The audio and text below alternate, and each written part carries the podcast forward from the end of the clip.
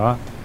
É, meu destaque vai para Bragantino 3, Bahia 3, jogaço de Bundesliga 2 dentro da Série A. Só chutaço de fora da área, só gol bonito, só falha defensiva, só goleiro piruzento. só, meu, só a nata. Pra mim é isso. Primeiro de tudo, boa noite. Boa tá? noite. Tá? Segundo, mama gringagem nesse programa não. Por favor. Vai torcer pra Argentina na casa do é, caralho. Quem, quem tava torcendo tá? pra, pra Argentina, base, ó, né? eu, não, eu não quero xingar aqui nesse programa, não. Vamos falar não, assim. Só, só um pouquinho. Não deu pra torcer pra Argentina quem não tava no mercado. Quem tava lá tá liberado, né? Foda-se. É, quem tá lá, só um quem tá lá tá liberado. Não, é. não. Só um minutinho. Tá.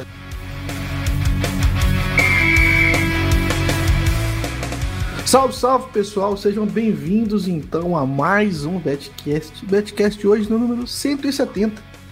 E um programa especial, porque hoje está aqui eu, Felipe Fernandes, e este que vos fala, Theo Borges, trader esportivo, está aqui comigo. E você, que está aí escutando a gente. Hoje o programa é só nós três, desse jeitinho que todo mundo gosta. No programa de hoje a gente vai começar dando uma primeira informação aí que a França, campeã da Nations League, vamos falar um pouquinho sobre esse campeonato brasileiro que começando a tomar uma forma na parte de cima, a parte de baixo que a gente achou que ia ser um pouco mais disputada, tá dando ali algumas operações interessantes. A Série B, que vai ser um dos meus destaques também, ficando interessante, tá? E vamos falar como que a gente trabalha, né? Gosta de trabalhar essas retas finais aí de campeonato porque a gente sempre trabalha o início do, do campeonato de uma forma e o final de outra forma, beleza? Vale, vale a pena sempre lembrar, Borges, que a Betfair é a patrocinadora oficial do Betcast. Né? Bonezinho aí da Betfair Exchange do Theo Borges, você que está acompanhando a gente pelo YouTube. E a Betfair tá com aquela promoção de volta, a promoção das apostas grátis. Né?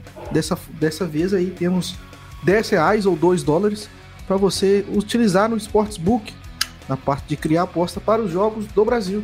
Tá? Então você vai lá, acessa o Sportsbook, vai ter um banner, clica no banner, peça o seu bônus e dentro do Sportsbook você vai lá no menu criar apostas e lá nesse menu você pode criar sua aposta e utilizar o bônus, tá? Não se esqueça de utilizar o bônus, vai ter uma opçãozinha no card, utilização de bônus, você ativa ela que você vai usufruir desse dessa benefício aí que a Betfair tá dando para todos aqueles que têm conta. Se você não tem conta, entre no chat e tente entender o porquê, mas muito provavelmente é porque sua conta não está verificada. Beleza? Então, dito isso, vamos começar o programa de hoje. Então, boys, muito boa noite. Qual que é o vosso destaque aí desse, dessa semana passada de trabalho? Cara, eu queria destacar o boa noite a todos. Eu queria destacar o sistema de, de, de regra que eu não conhecia. Teve, dois, teve duas situações que aconteceram nesse, nesses últimos dois meses, incluindo aquele sábado terrível que a gente teve, se não me engano foi 18 de setembro, eu sempre gravar esse dia, com aquela falta do Dux, do Werder Bremen, que eu não lembrava daquela regra que o cara não podia ficar um metro perto da barreira e, e acabou sendo anulado. Aquilo lá, cara, é aquela coisa, a gente nunca viu de tudo no futebol. E esse impedimento do segundo gol da França, do Mbappé, essa regra que mudou, se eu não me engano, em 2018, que acho que foi num jogo da Itália que foi mudada essa regra, eu não tinha conhecimento do atacante atacar a bola, porque eu, do, do zagueiro atacar a bola. Porque eu fico pensando, coitado do zagueiro, ele tem que, ele tem que pensar tudo em uma fração de segundo. Ele tem que ver que o atacante tem impedido, ele tem que saber que o ataque, se ele não tiver impedido e ele não for na bola, a culpa é dele. E se ele for na bola, atacar a bola, esbarrar na bola, ele deixa o atacante que mesmo impedido estando em posição legal. E quando eu vi o lance na televisão, e eu peguei aquele gol no over limite, eu falei, porra, vai anular. Certeza que vai anular, né? E aí aquela galera que gosta de se aproveitar do mercado, vral, varrendo ali o, o Leia França que já tava lá embaixo. E, rapaz, o juiz deu o gol, a odd estabilizou e a galera que foi lei lá em cima se fudeu. E eu queria te perguntar, você sabia dessa regra, cara? Você tinha conhecimento disso? Sim. Você concorda é. com ela? Cara, concordar ou não já, já, é muito pesado, né? Porque acho que o correto, né? A denominação correta é falar que ele teve uma ação deliberada. Ou seja, quando você tem uma ação na bola, você assume todos os riscos. Acho que é isso que que a regra prega, né? Então, se você falha na sua ação, a jogada continua e reseta, né? Então é basicamente isso que aconteceu.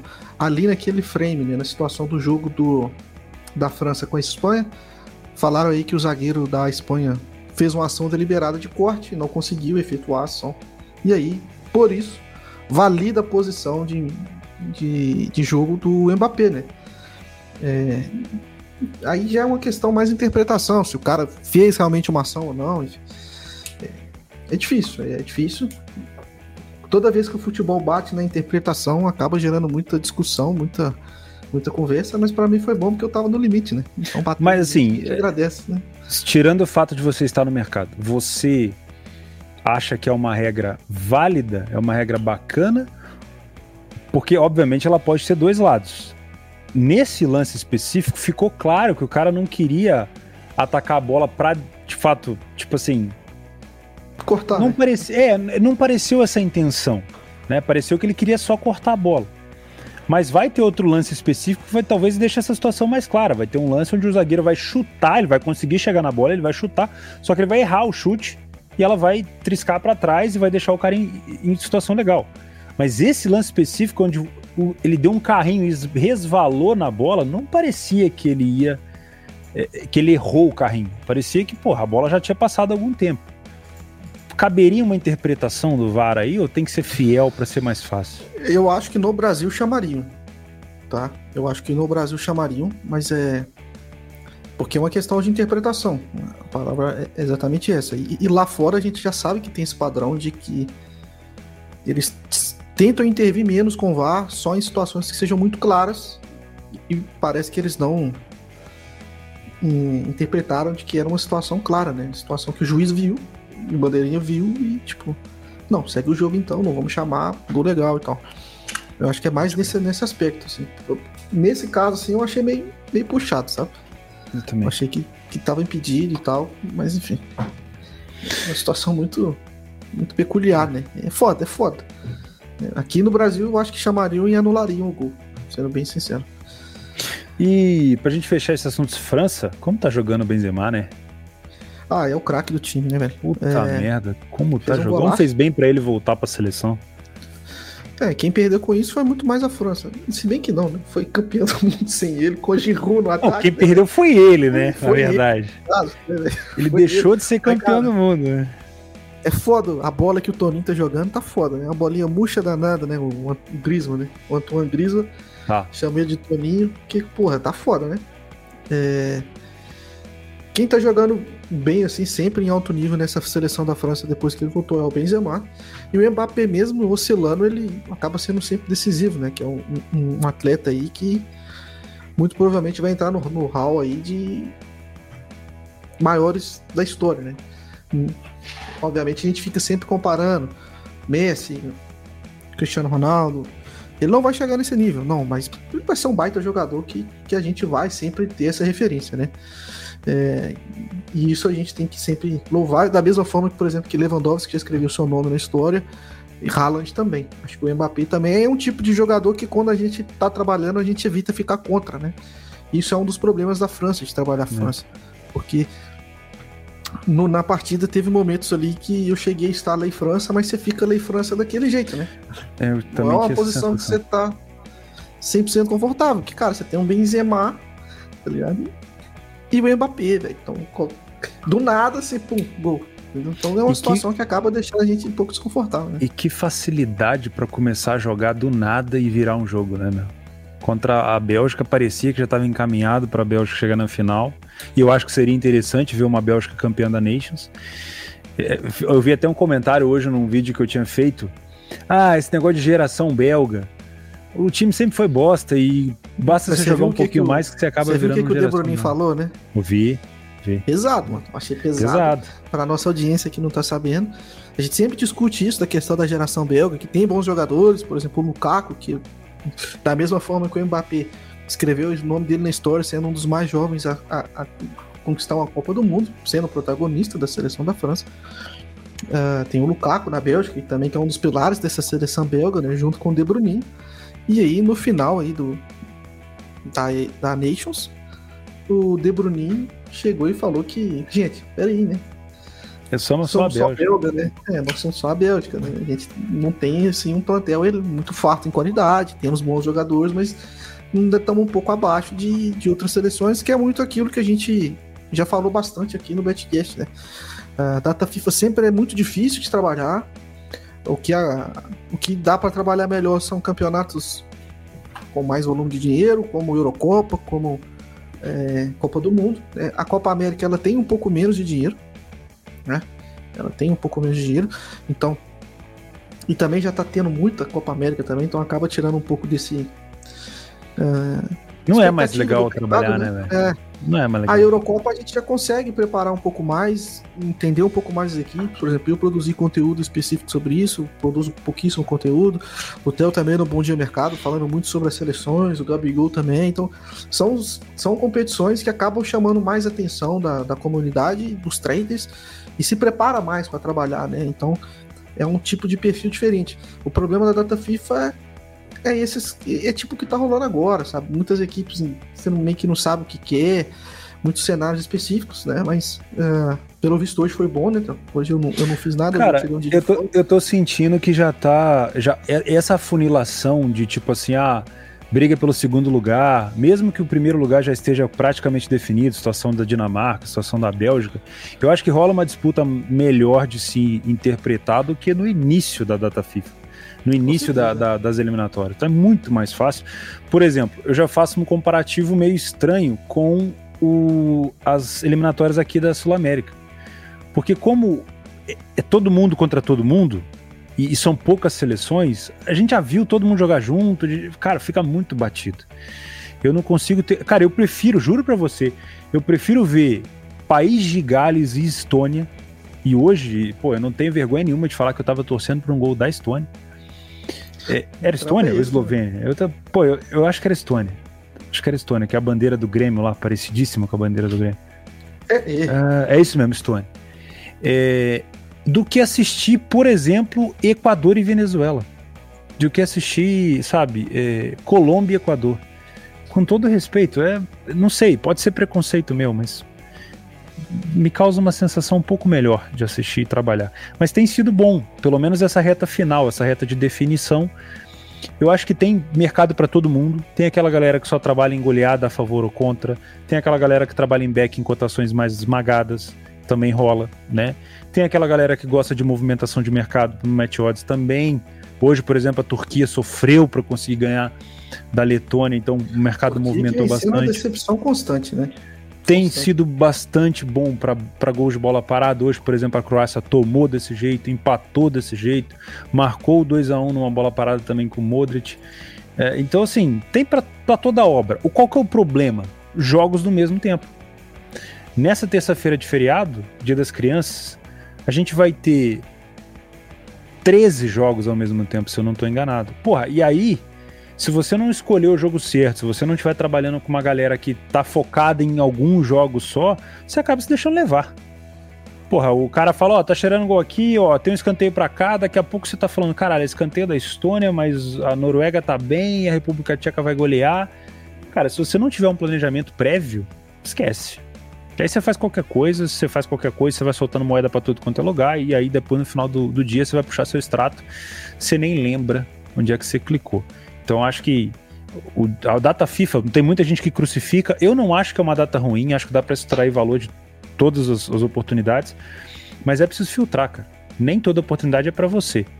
Né? Testar uma coisa ou outra ali com um pouquinho de dinheiro, beleza, mas tentar fazer tudo não. Pra, é. gente, pra gente finalizar esse, esse Europa, Brasil, América, tem aqui o superchat do Rodrigo Luiz Roque, sempre contribuindo com o nosso projeto falando que a Europa fez uma competição secundária para as seleções chegarem voando na Copa.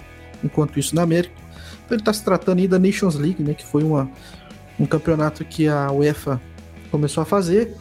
É, primeiro campeão foi Portugal, segundo campeão a França. É um, é um campeonato que ainda a, a gente, né, como não só apostadores e traders, mas como amante do futebol, está entendendo ainda a relevância do campeonato. É, tem jogo que é bom, tem jogo que é ruim. Por exemplo, a França foi campeã, não teve uma comemoração exaustiva, né? É, ainda não é uma competição que a galera grande leva em consideração. É. Né? Óbvio que, tipo assim, todo mundo que joga quer ganhar, né? Mas não é aquela coisa que, tipo, né? Por exemplo, a pra quem não lembra, a, a Nations, ela foi, ela foi pega a data de amistosos e transformada em uma competição. Ou seja, a UEFA falou, peraí, vamos organizar isso aí. Ao invés de ficar jogando X contra Y, eu vou organizar em, em, em como é que é? não é grupo, é divisões, né? E eu vou separar e se você for bem na sua divisão, você vai subir, ou seja, você dá pro e obviamente interfere no ranking. Então você dá para pro, as seleções um pouco mais de motivação, mas é óbvio que a motivação está muito mais para seleções de baixo do que para uma. Eu, por exemplo, achei que se a Bélgica chegasse na final, ela ia tentar engolir a Espanha. Porque, cara, eles precisam de um título, né? A França, porra, é, é, é isso aí. A Itália acabou de ganhar a Euro. A Itália não fez força nenhuma para passar da Espanha. É, muito pouco. Mesmo sendo em casa a competição. E a Nations, assim, um dos principais fatores para nós brasileiros, assim, é que o Brasil perdeu muito calendário de amistoso, né? Não consegue mais seleção para jogar amistoso. Não consegue. Por pior que seja a seleção europeia, ela vai estar tá jogando a Nations, né? Então, o único espaço que teria é quando chega na semifinal, né? Que aí já, já, tem, já temos muitas seleções que já não estão qualificadas, como por exemplo Portugal. Uh, mas aí eles vão jogar eliminatórias da Copa, não tem calendário, e aí acaba gerando É por isso que é só o começo. Que é só o começo. Exato. É por isso que quando a gente vê o Brasil fazendo amistoso contra Honduras, Catar, a gente reclama, mas é porque o calendário, velho, já tava difícil. Agora então vai ser muito difícil a gente ver um amistoso de Brasil e Alemanha. Brasil e França, vai ser muito difícil. E, e em relação à seleção, eu nem queria entrar nesse assunto, não, porque é um assunto, cara, boeirão mesmo de falar nesse momento. Cara, eu acho que nesse momento a gente não. Eu acho que se a gente não pegar um grupo bem legalzinho, talvez a gente não passe nem da fase de grupos. Mas é aquela também, é, né? A gente fica com aquela ideia de que as seleções aqui são muito fracas, a gente não tem adversário à altura, só que às vezes vai ter seleção também que a gente vai pegar que não vai ter tanto. Não, vou, vou, você, você tocou nesse assunto que a gente conversou, se eu não me engano, essa semana até, né? No, no privado, que é, por exemplo, como é que a gente compara? A gente fica falando, pá, o Brasil vai chegar lá e não vai dar conta. Isso hoje em dia com o futebol, a gente já parece claro que o Brasil não tem, não tem futebol para uh, ah, para competir com as principais potências europeias. Isso parece claro não, tô sendo nenhum gênio aqui da lâmpada para falar isso aqui, né? Estou sendo bem capitão óbvio. Mas aí vamos pegar a parte de baixo. Né? Pegamos, por exemplo, Bolívia, pegamos Venezuela. Qual seleção europeia que ela, que ela bate ali? Não vai ser. Vamos excluir, por exemplo, Ilhas Faroé, Gibraltar, Malta. Onde que ela vai entrar, entendeu? A gente teve essa discussão e a gente não conseguiu ali. Cara, hoje eu olho para um adversário, quer ver? Um adversário que vai jogar amanhã. A Dinamarca hoje, o Brasil não vence. Do jeito que é tá jogando duro. a Dinamarca, é jogo duro. defensivamente muito bem organizado, ofensivamente tem seus problemas ali. Historicamente, o Brasil nunca teve muita, muita sorte com os países. Eu olho pra Dinamarca e falo assim: caralho, velho, essa Dinamarca aqui, pro Brasil, porra, daria um trabalhaço. Um tra... Antigamente, a Croácia, que o Brasil vencia até com determinada facilidade, é o outro adversário também que lá na frente os caras falam um solceiro do cara, mesmo já estando numa geração croata, já que passando do tempo. Modric, Kramaric, Perisic, tudo com It ali, já dão um trabalho do cacete pra seleção também. Assim, Rússia que... hoje, a Rússia hoje daria trabalho pro Brasil, Felipe. Não, acho, Foda, acho que o Brasil ganharia da Rússia. Né? O que me incomoda, né, como isso aí já sendo um, um apostador, né, no caso. O Brasil, não tem um estilo de jogo definido, cara. A gente não sabe o que esperar do Brasil. Acho que isso é o principal uh, problema que eu vejo. Né? O Brasil não tem um perfil, a gente vê o jogo do Brasil, cara, é aquele jogo que a gente não sabe o que esperar, brother. Não sabe. E aí. E não é, é só estilo, não. É, é não, elenco também. É, é de tudo. É de tudo. Se você pega uma seleção europeia hoje, você vai fazer um planejamento para trabalhar Portugal. Você sabe exatamente Suécia. qual é a seleção não, principal Suécia, Você sabe que ela vai defender em duas linhas de quatro, Isso. jogar em bola longa pro Isaac. Não, e você sabe quem é o 9 da Suécia? Você tem certeza? Cê, a gente sabe, a gente entende. Você olha pra escalação da Suécia e fala assim: ó, tá faltando, o Kulusevski tá, tá lesionado, o Isaac tá machucado, tá faltando, eles estão com desfalque. O Brasil, cada vez que é convocado, tem um ataque diferente. Exatamente. E o pior, o Tite nem testa. Fica só essa mesmice que a gente. E eu não tô, eu tô falando como apostador, como torcedor, eu, enfim, o Theo sabe que eu não sou muito é, acompanhar a seleção, etc. Acho bacana e tal, mas se perder, para mim, não faz diferença nenhuma. Né? Você sabe que meu, meu coração é, é galo, não tem jeito, né? Mas assim, mercado botando o Brasil muito, muito favorito para a Copa, e eu acho que isso tá muito camisa. Muito, muito camisa mesmo. Puta e menos. Pariu. E eu acho que aí o Theo teve uma opinião mais, mais incisiva, falando que o Brasil vai ter muita dificuldade nesse momento em passar da fase de grupos. Dependendo do grupo.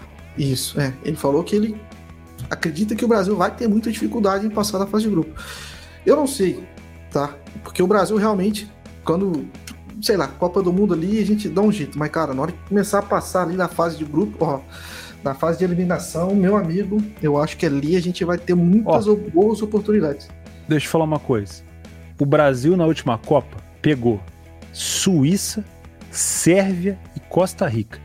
Hoje, com a seleção que a Sérvia tem, Mitrovic do Santa Dic, é, Felipe Kostic, Vlahovic, Milinkovic Savic, eu sei que a Sérvia defende mal pra caralho. É tipo um Dortmund, ataca muito bem, defende muito mal. Mas a Sérvia hoje já daria um trabalho federal pro Brasil. A Suíça, então, nem se fala.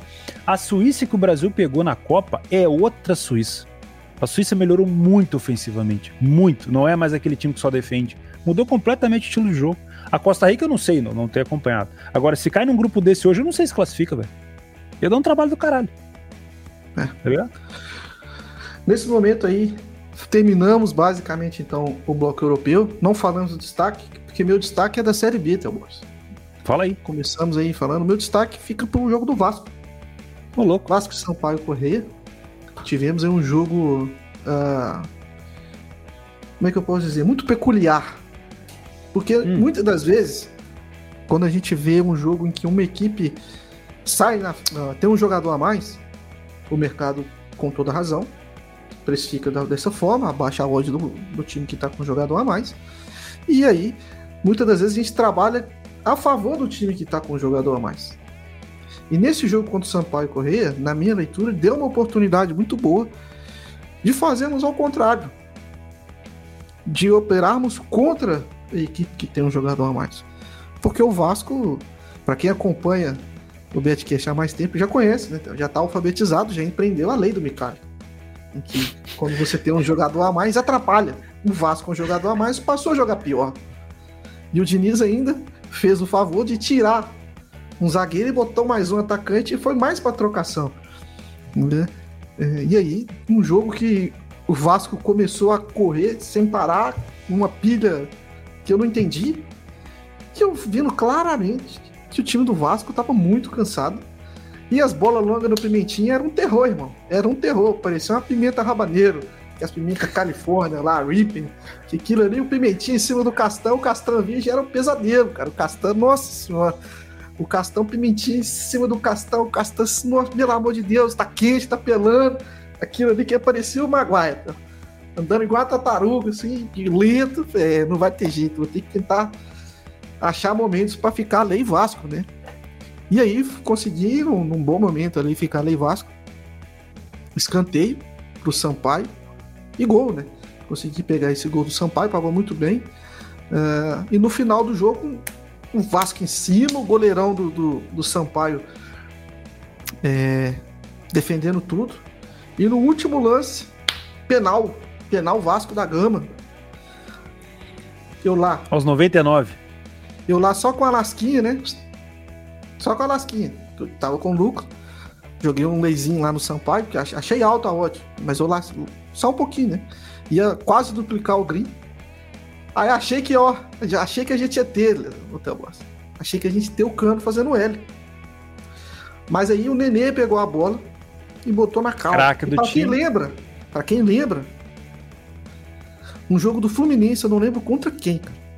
Mas os caras bloquearam a corrida do Nenê.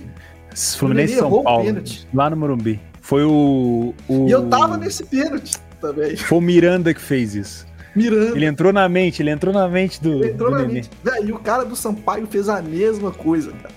E o Nenê bateu e errou, cara, aos 99. Pô, tá maluco, papai.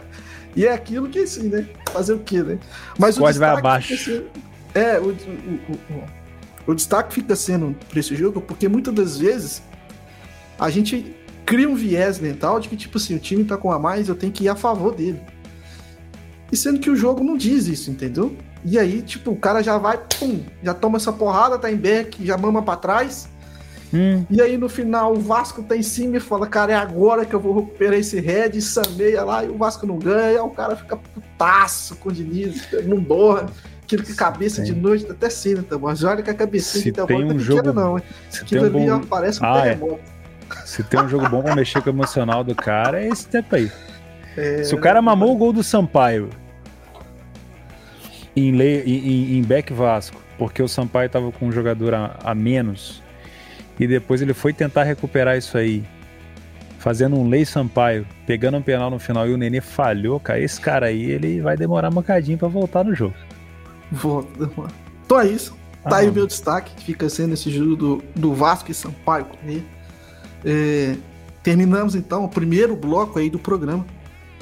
E como a gente termina o primeiro bloco, a gente sempre tem o merchanzinho né, da Betfair, que é a patrocinadora oficial do Betcast. E também é a patrocinadora do maior Fantasy League de futebol do mundo, que é o Cartola FC. E nós aqui do Betcast, junto com a Betfair, nós temos uma liga patrocinada. Só você, se você joga o Cartola, esse Fantasy League, entra lá, procura por Betcast, uh, participe, entre na liga, que a gente está dando aí, não é sorteio nem nada, é quem terminar o turno em primeiro lugar do turno, ok? Vai ganhar aí uma camisa de até 280 reais. É só escolher no site, te gerar o boletão para nós, mandar que a gente resolve esse problema aí com o apoio da Betfair, beleza? Primeiro turno, já temos um vencedor, já noticiamos aqui, que foi o Bruno Bueno, ele escolheu uma linda camisa do Bayern de Munique, o pagador de boletos, né? E aí, esse segundo turno, essa camisa pode ser sua. Então, se você gosta aí do Cartola, entra na liga do Betcast uh, e joga, joga Cartola conosco. Só tem um detalhe: o seu time lá do Cartola tem que ser o patrocinador massa, tem que ser a Betfair. Só isso. Mete lá, entra na liga. Como é que é o seu nome, Filipão, no Cartola? Morcego FC. M-U-R. Morcego FC. Tem uma linda história, mas que eu não vou compartilhar aqui neste momento, porque ela é muito deveras grande. Mas fica aí um beijo pro meu amigo que já está no céu aí, Lucas Magalhães. Um abraço. De onde é que você esteja. Vamos Show. falar então, Théo Borges. Falamos de campeonato brasileiro. Vamos falar. Não tem como a gente não falar do Grêmio, né? Não tem como. Acho que. Achei que você ia falar do Galo. Não, nós vamos falar do Galo ainda. Essa briga do Galo. Porque o Palmeiras, com a derrota do, do Bragantino, disse adeus ao Campeonato Brasileiro, ao título, né, no caso. E o título fica basicamente sendo aí entre Galo e Flamengo, né? Mas nós vamos chegar na parte de cima, mas acho que mais interessante, acho que a audiência tá muito mais. É... Pô, o chat ali é foda, o chat ali tá me desmontando. É... é verdade, Bruno Pet 2, é verdade. Ô, oh, meu Deus. Bruno Quem Pet, que é, que é da Flá TV. Você falou isso aonde, Aqui, porra. Ah, no Betcast ah, é passado. Verdade, verdade. Esqueci disso aí. Theo tá me enchendo o saco esse trem do Bruno Pet. Um abraço aí pro Bruno Pet, eu sei que você também acompanha o Betcast. Ah, eu sei certeza. que eu não pareço com você, e você também não parece comigo. Imagina. Mas, cara, vamos. Não tem problema. Ele parece não. com você ainda mais quando ele tá fazendo esse tipo de live que a gente faz aqui. Só pesquisar ah, lá, Bruno Pet. Procura uma live dele que você vai ver só. Mas enfim, fala do Grêmio, Filipão. Ele é gago também? É? não, que isso. fala do Grêmio pra Pessoal, mim. É, o Grêmio aí teve um jogo contra o Santos no mesmo horário que a gente estava tendo a final da Nations. E um horário prime aí, de domingo, 4 horas da tarde. Pô, quanto tempo que eu não escutava esse. Quanto é... tempo eu não escutava essa expressão, cara? E foi um jogo. Horário assim, prime. Tempo, em primeiro tempo, que porra. Foi duro, né? Foi duro, tá? Acho que foi um lei Grêmio claro, mas que deu Ó, um eu vou falar um negócio, é, eu vou falar um negócio pra você ali. Deus abençoe a mãe e o pai do Alisson. Porque eu tava leia o Grêmio e tava um leia assim, padrãozaço, aquele leia pior equipe que você só cruza o braço. Do nada ele apareceu sozinho dentro da área, ele e o goleiro, caralho, como eu ia tomar aquele gol. E aí ele chutou em cima do goleiro, se aquilo ali não foi um sinal, e depois daquele lance, acho que, tipo assim, o Santos começou a subir, disparou, a odd voltou normal, cara. Você pulou da Toyota? Não é fácil. Tá maluco. você pulou com ela andando ou você continuou dentro dela? Às vezes a gente tem sorte. Não, pulei com ela andando, você tá maluco. Ah, tá maluco. Tá doido. Às vezes a gente tem sorte.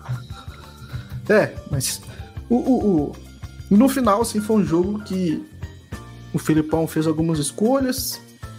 Para mim, passou um pouco de impressão de que ele estava meio satisfeito com o empate. E aí o Grêmio acabou sofrendo um gol muito estranho no final do jogo. E é aquele gol que se você é torcedor, dói. Que é aquele gol que você fala assim, é, o jeito que foi esse gol, não é nem o gol, é o jeito que foi o gol que você fala, é.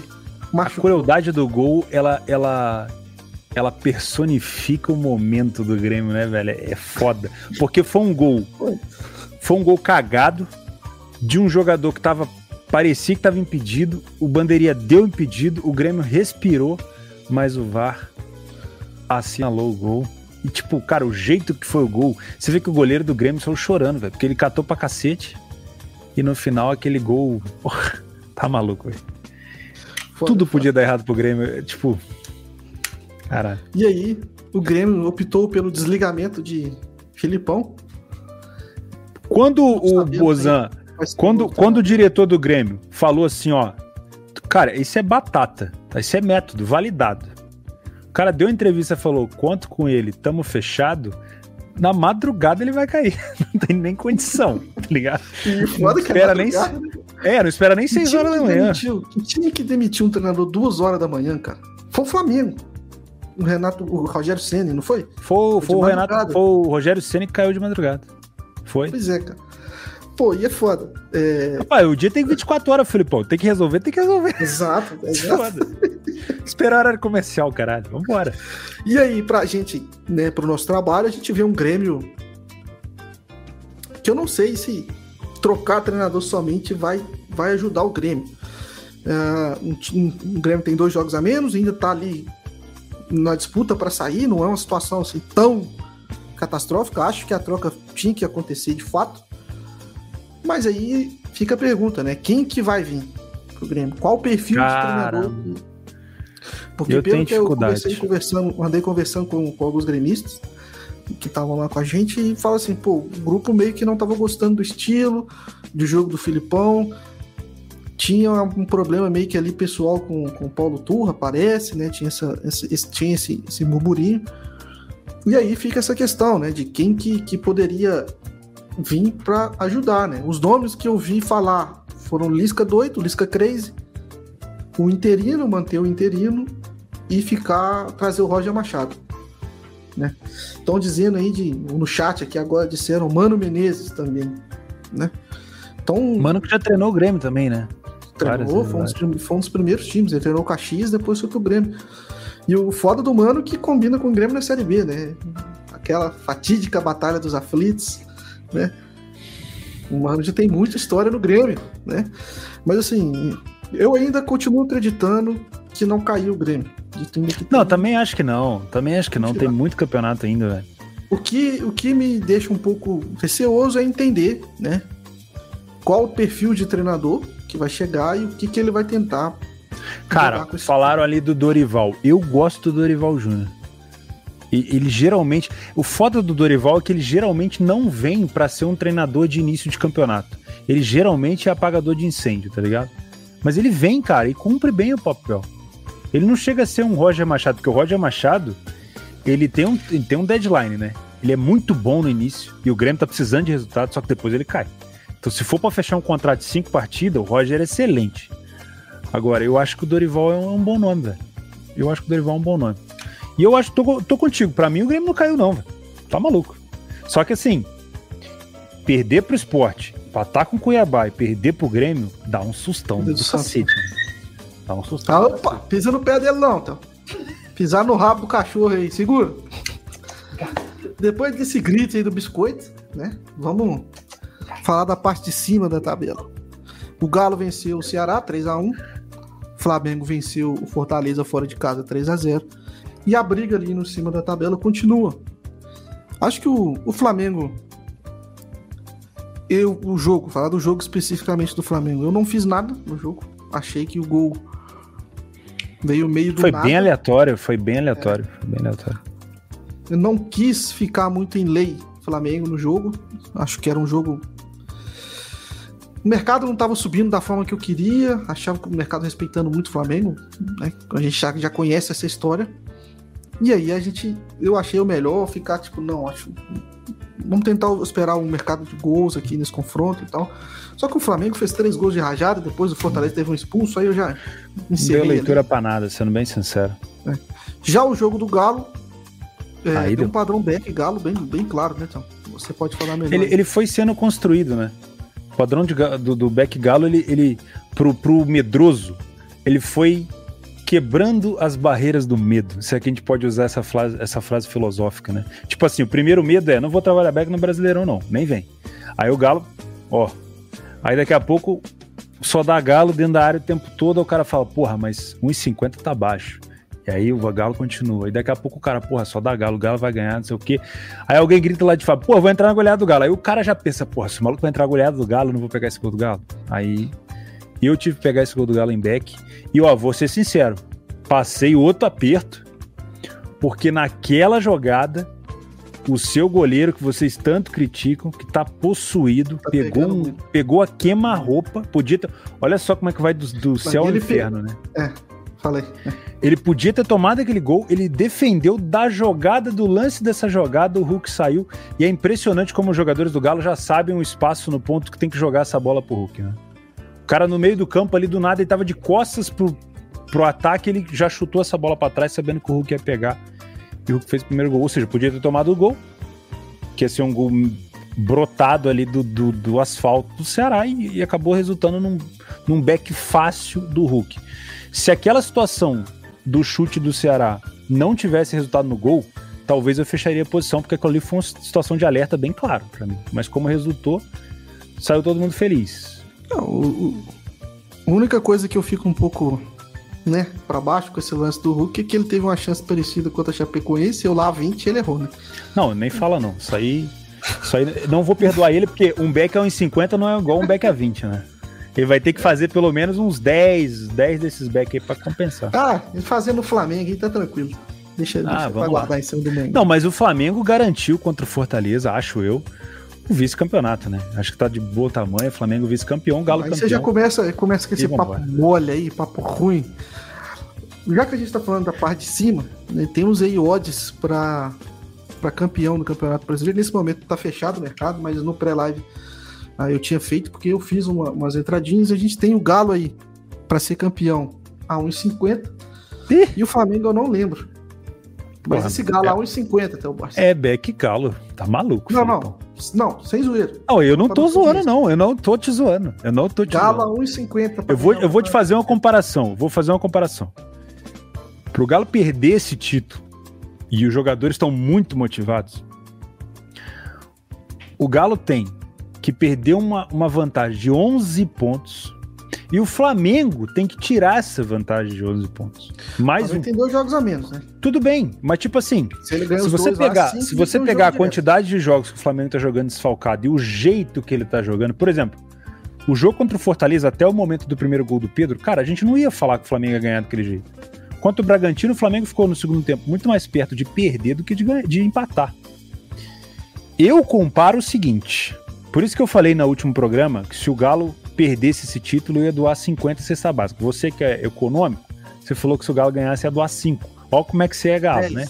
10. 5, você falou 5. Não, eu aumentei para 10. Ah, então beleza. Vamos, vamos subir para 25 então. Festa do título. Não, calma. Calma, 10. Tá. Fica no 10. Eu comparo o seguinte: se o Galo perder esse título do jeito que tá, com esse elenco, pro Flamengo, para mim é uma das maiores, um dos maiores vexames do futebol brasileiro.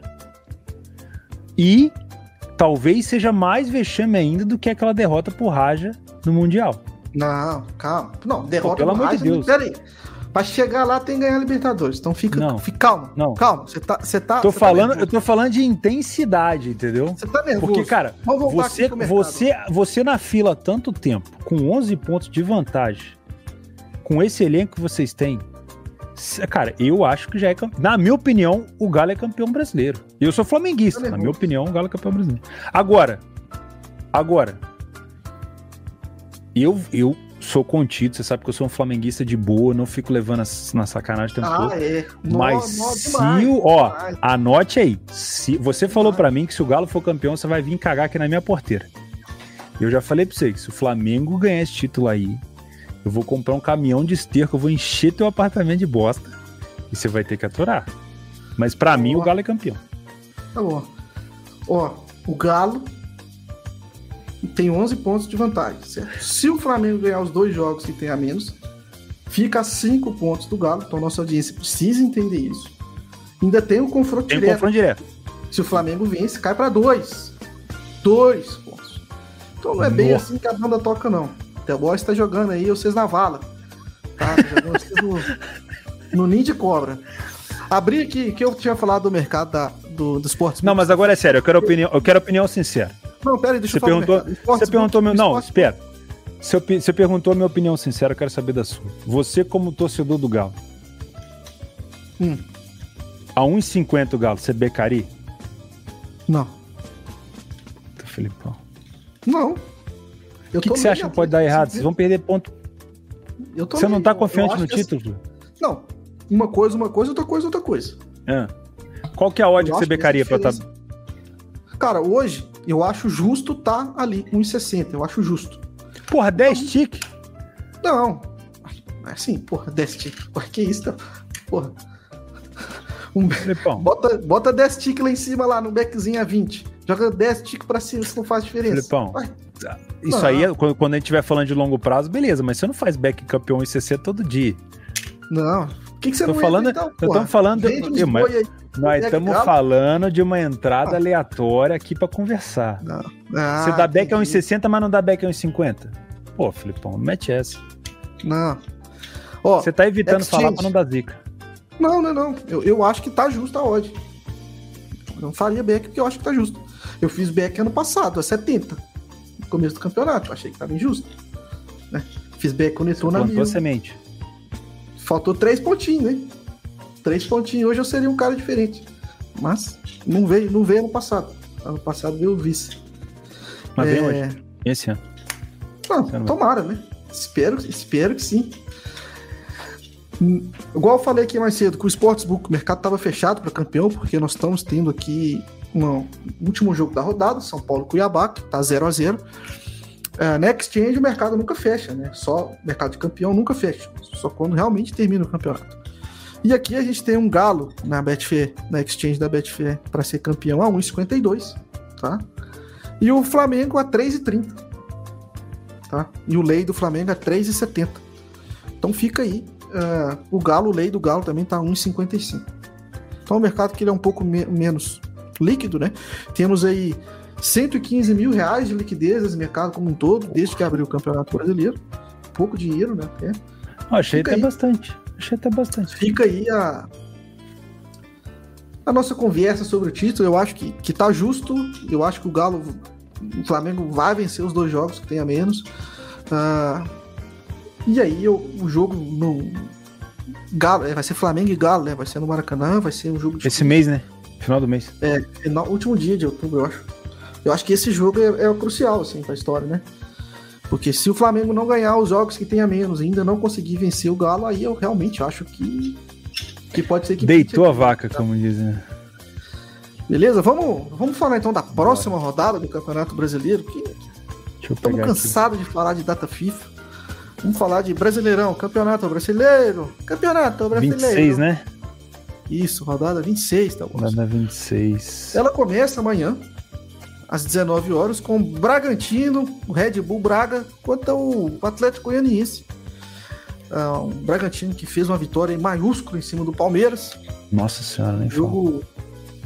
Um jogo com leitura over, é bem clara, né? Bem clara essa leitura over. Sabe que eu não, eu, eu não fiz o jogo, cara. Eu queria se você me pudesse me, me dizer como é que foi, porque eu sou um cara que admi, admirei, né? Elogiei muito o trabalho do Abel aqui no, no Brasil e hoje eu tô. Sei lá, eu tô, tô meio. tô meio assustado com o que tá acontecendo com o Abel. É, o, para esse jogo do Bragantino Atlético Goianiense aqui, odds de 1,65 para o Bragantino, 4,80 para o Atlético Goianiense. Uh, acho que está um pouco baixo o Bragantino. Hum, vamos. Pode ser um jogo de gols até no, no segundo tempo. Acho que é essa a minha visão. Uh, o Bragantino joga melhor quando tem espaço. É isso que eu ia falar. Toda vez que o Bragantino tem uma, uma uma necessidade de propor jogo, e eu acho que é isso que o Atlético Goianiense vai, vai forçar ele a fazer, ele não é muito bem. Se você pegar o Bragantino em casa, acho que ele é o 16 Deixa ele tem aqui. três, se eu não me engano, ele tem três vitórias dentro de casa. Nesse momento, 17, duas vitórias dentro de casa. E duas o Atlético vitórias. Goianiense, se eu não me engano, é o quinto fora de casa. Isso. Quinto. Se alguém leva isso em consideração, é...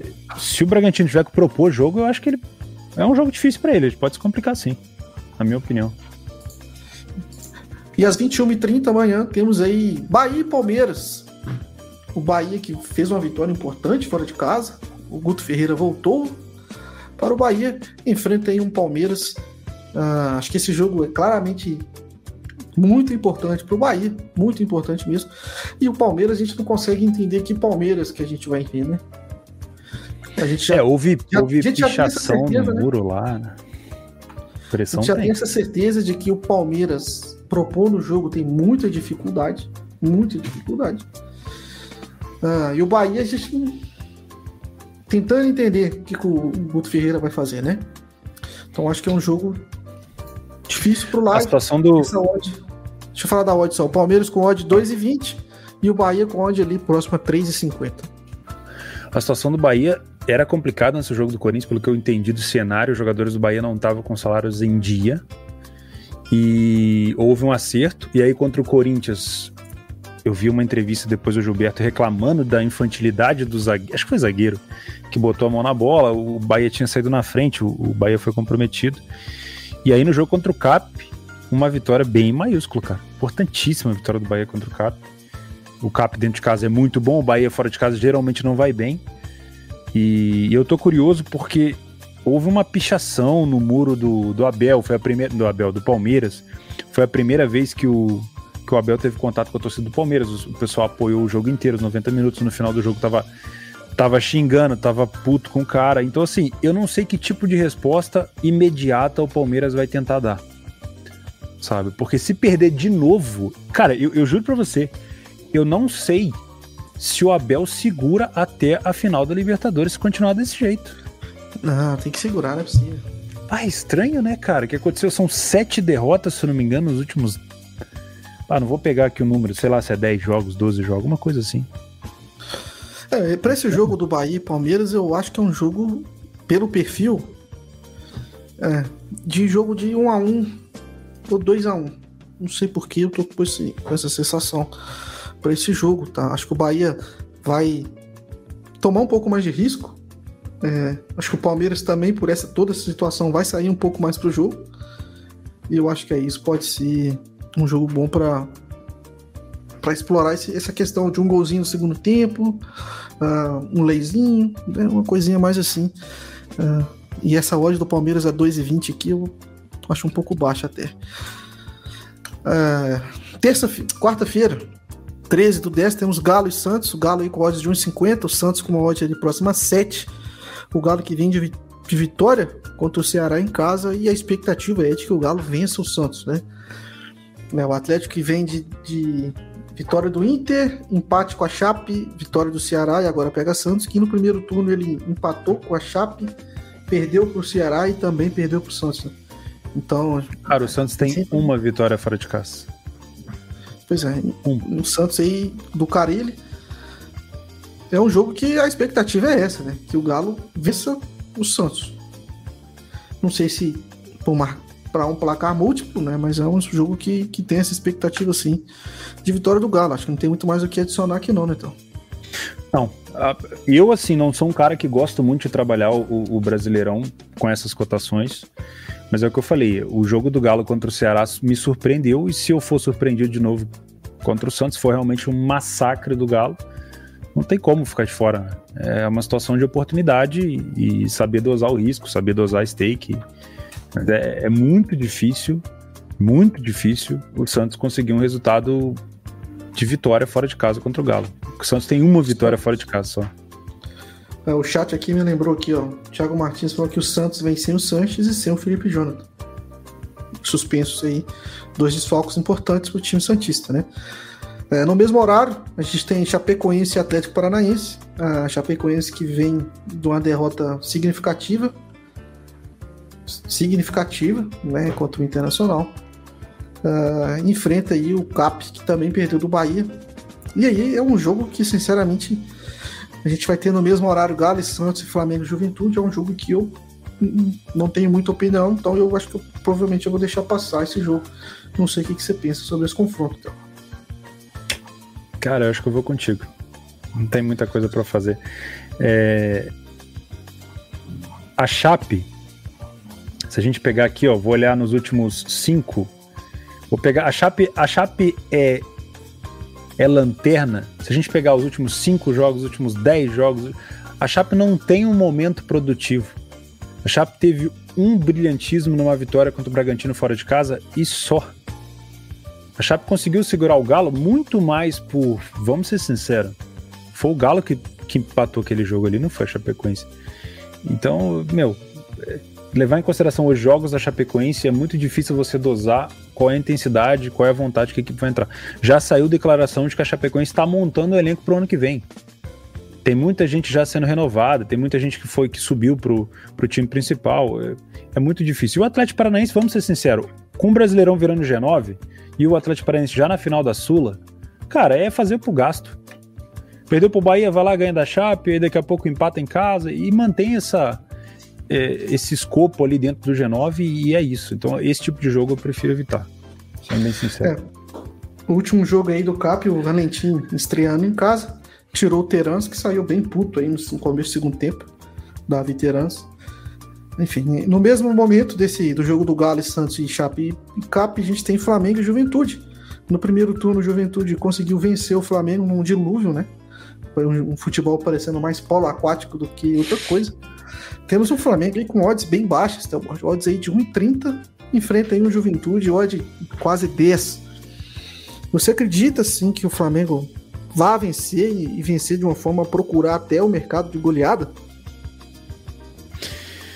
Filipão, eu vou te ser sincero, no início do campeonato era um, um admirador do Juventude. Era um time que conseguia, dentro de casa, ser um time muito chato de se jogar contra. Hoje já vem caindo, né? É só o décimo fora de casa. E o Flamengo, se quiser pensar em alguma coisa de tirar essa vantagem do Galo, tem que vencer. O problema é qual é o elenco que vai disputar esse jogo, né? Se é se tem a volta de alguém, se é aquele time que jogou contra o Fortaleza, teve algum teve algum jogador que vai ficar de fora. Pelo visto, o Bruno Henrique continua machucado, continua. né? Três semanas. O Diego Alves, pelo visto, continua fora. Não sei se retorna agora. E é uma, é um, o Diego Alves vem numa fase muito boa. E o Flamengo contra o Juventude provavelmente vai ter pleno domínio da, da, da bola e vai sofrer algumas situações específicas que o Diego Alves geralmente dá conta nessa fase que ele tá. Que foi se você pegar jogos contra o Barcelona de Guayaquil, por exemplo, o Barcelona chegava em situações específicas e o Diego Alves salvou muitas vezes. Então, assim, passa muito pela situação defensiva do Flamengo esse jogo. Se o Flamengo conseguir neutralizar defensivamente os ataques do Juventude, acho que sim, mas para essa cotação não. Eu prefiro trabalhar o Galo em 50 e deixar o Flamengo em 30 de lado. É, um jogo que é, vai ser muito importante, né? No último, no último confronto do Flamengo, é, que o Galo empatou com a Chapecoense, perdão. É, Olha o tamanho que tá esse cachorro, né? Olha o tamanho do biscoito aí, ó. é, tá grande o biscoito. Maluco. Deu para escutar o banco avisando que o jogo do Galo com a Chape tinha acabado 2 a 2 para o pessoal correr um pouco mais, dedicar um pouco mais. E esse é um jogo que vai acontecer ao mesmo tempo do jogo do Galo. Uh, e, os, e, a vitória é imprescindível para as duas equipes, né? tanto para o Atlético quanto para o Flamengo, porque são dois adversários da parte de baixo da tabela e equipes que têm que almejam ser campeão, é, vencedores, né, ganhar o título, ser campeão, é, precisa vencer. Né? Ah, às 20h30 a gente tem aí também, falando de, de, de, confronto da parte de cima com a parte de baixo da tabela, a gente tem o Fortaleza e Grêmio. E não é o Grêmio que está na parte de cima da tabela e não é o Fortaleza que está na parte de baixo. Porque no começo do campeonato a gente imaginaria dessa forma. Mas não. O mundo dá voltas e, na verdade, a gente tem um Fortaleza em quarto lugar e o Grêmio na zona de rebaixamento. É, é um jogo que a gente não sabe muito o que esperar do Grêmio e a gente tem um Fortaleza com uma odd próxima a 2. Esse jogo a gente tem que vou, vou olhar com carinho para as bolas paradas do Fortaleza. Marcelo Benevenuto, muito forte nessa bola parada. E o Tite também, é, de vez em quando aparece. Mas o principal oh, alvo é o Marcelo Benevenuto. Que, se, que sequência pro Grêmio pegar, hein? Pegar logo um Fortaleza depois de jogar três jogos no disputas direto. É. Tá complicado. É um jogo, é um jogo que é para buscar um Leis em Grêmio, uma possibilidade até de um back Fortaleza e muito cuidado nessas bolas paradas do Fortaleza. Cara, mas você não, não sente no Grêmio um tipo de equipe que quando tá numa situação muito apertada, que todo mundo tá contra, ele, ele acaba se sobressaindo? Eu lembro de um jogo do Grêmio, ele foi fazer com a LDU. Tudo bem, ele foi eliminado depois, tá? Mas o jogo com a LDU lá, a gente tinha uma, uma cotação da LDU baixa, o Grêmio tava desacreditado. E o Grêmio venceu o jogo, cara. Então, é, não sei, não sei se a gente pode vir com tanta pressão assim para cima do Fortaleza. Porque, velho, que não o Grêmio vai jogar. É, o Grêmio pode jogar por uma bola ali e vir com um resultado muito bom. E se tem um, um time pro, pro Grêmio tentar um resultado fora de casa, acho que esse momento é o ideal. E não tem nada melhor para time brasileiro do que trocar técnico. Nada. É, esse jogo, é um resultado... provavelmente, a gente não vai ter o novo técnico do Grêmio ainda. É, na, mas já, na casa já muda né? alguma coisa, né? Já muda, muda. É, mas fica, assim, é aquilo que eu falei. E eu vou olhar muito as bolas paradas do Fortaleza. Muito mesmo. Tá?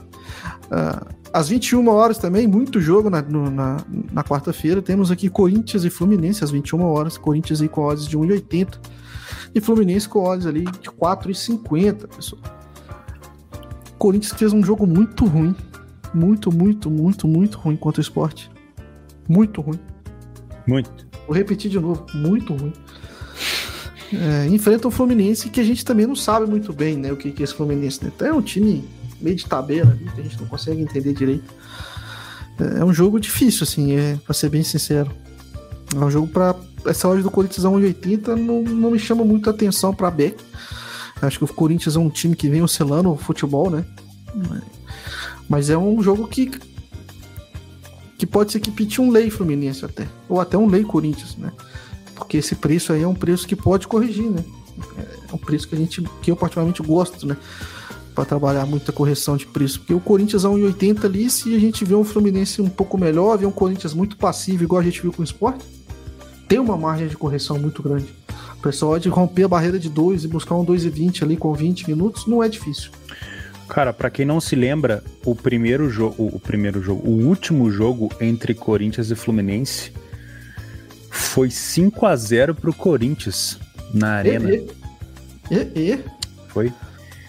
Foi um gol do Jô, um do Casares, um do Fagner, um do Matheus Vital e um do Luan. Eu não lembrava desse jogo, não. Também não. Sinistro. Tudo bem, não quer dizer nada. É, Corinthians realmente fez um jogo. Eu não sei se tem a volta do William nesse jogo contra o Fluminense, mas o Corinthians não jogou nada contra o esporte, nada. Não, nada. Nada. É, às 21h30 temos aqui Inter e América.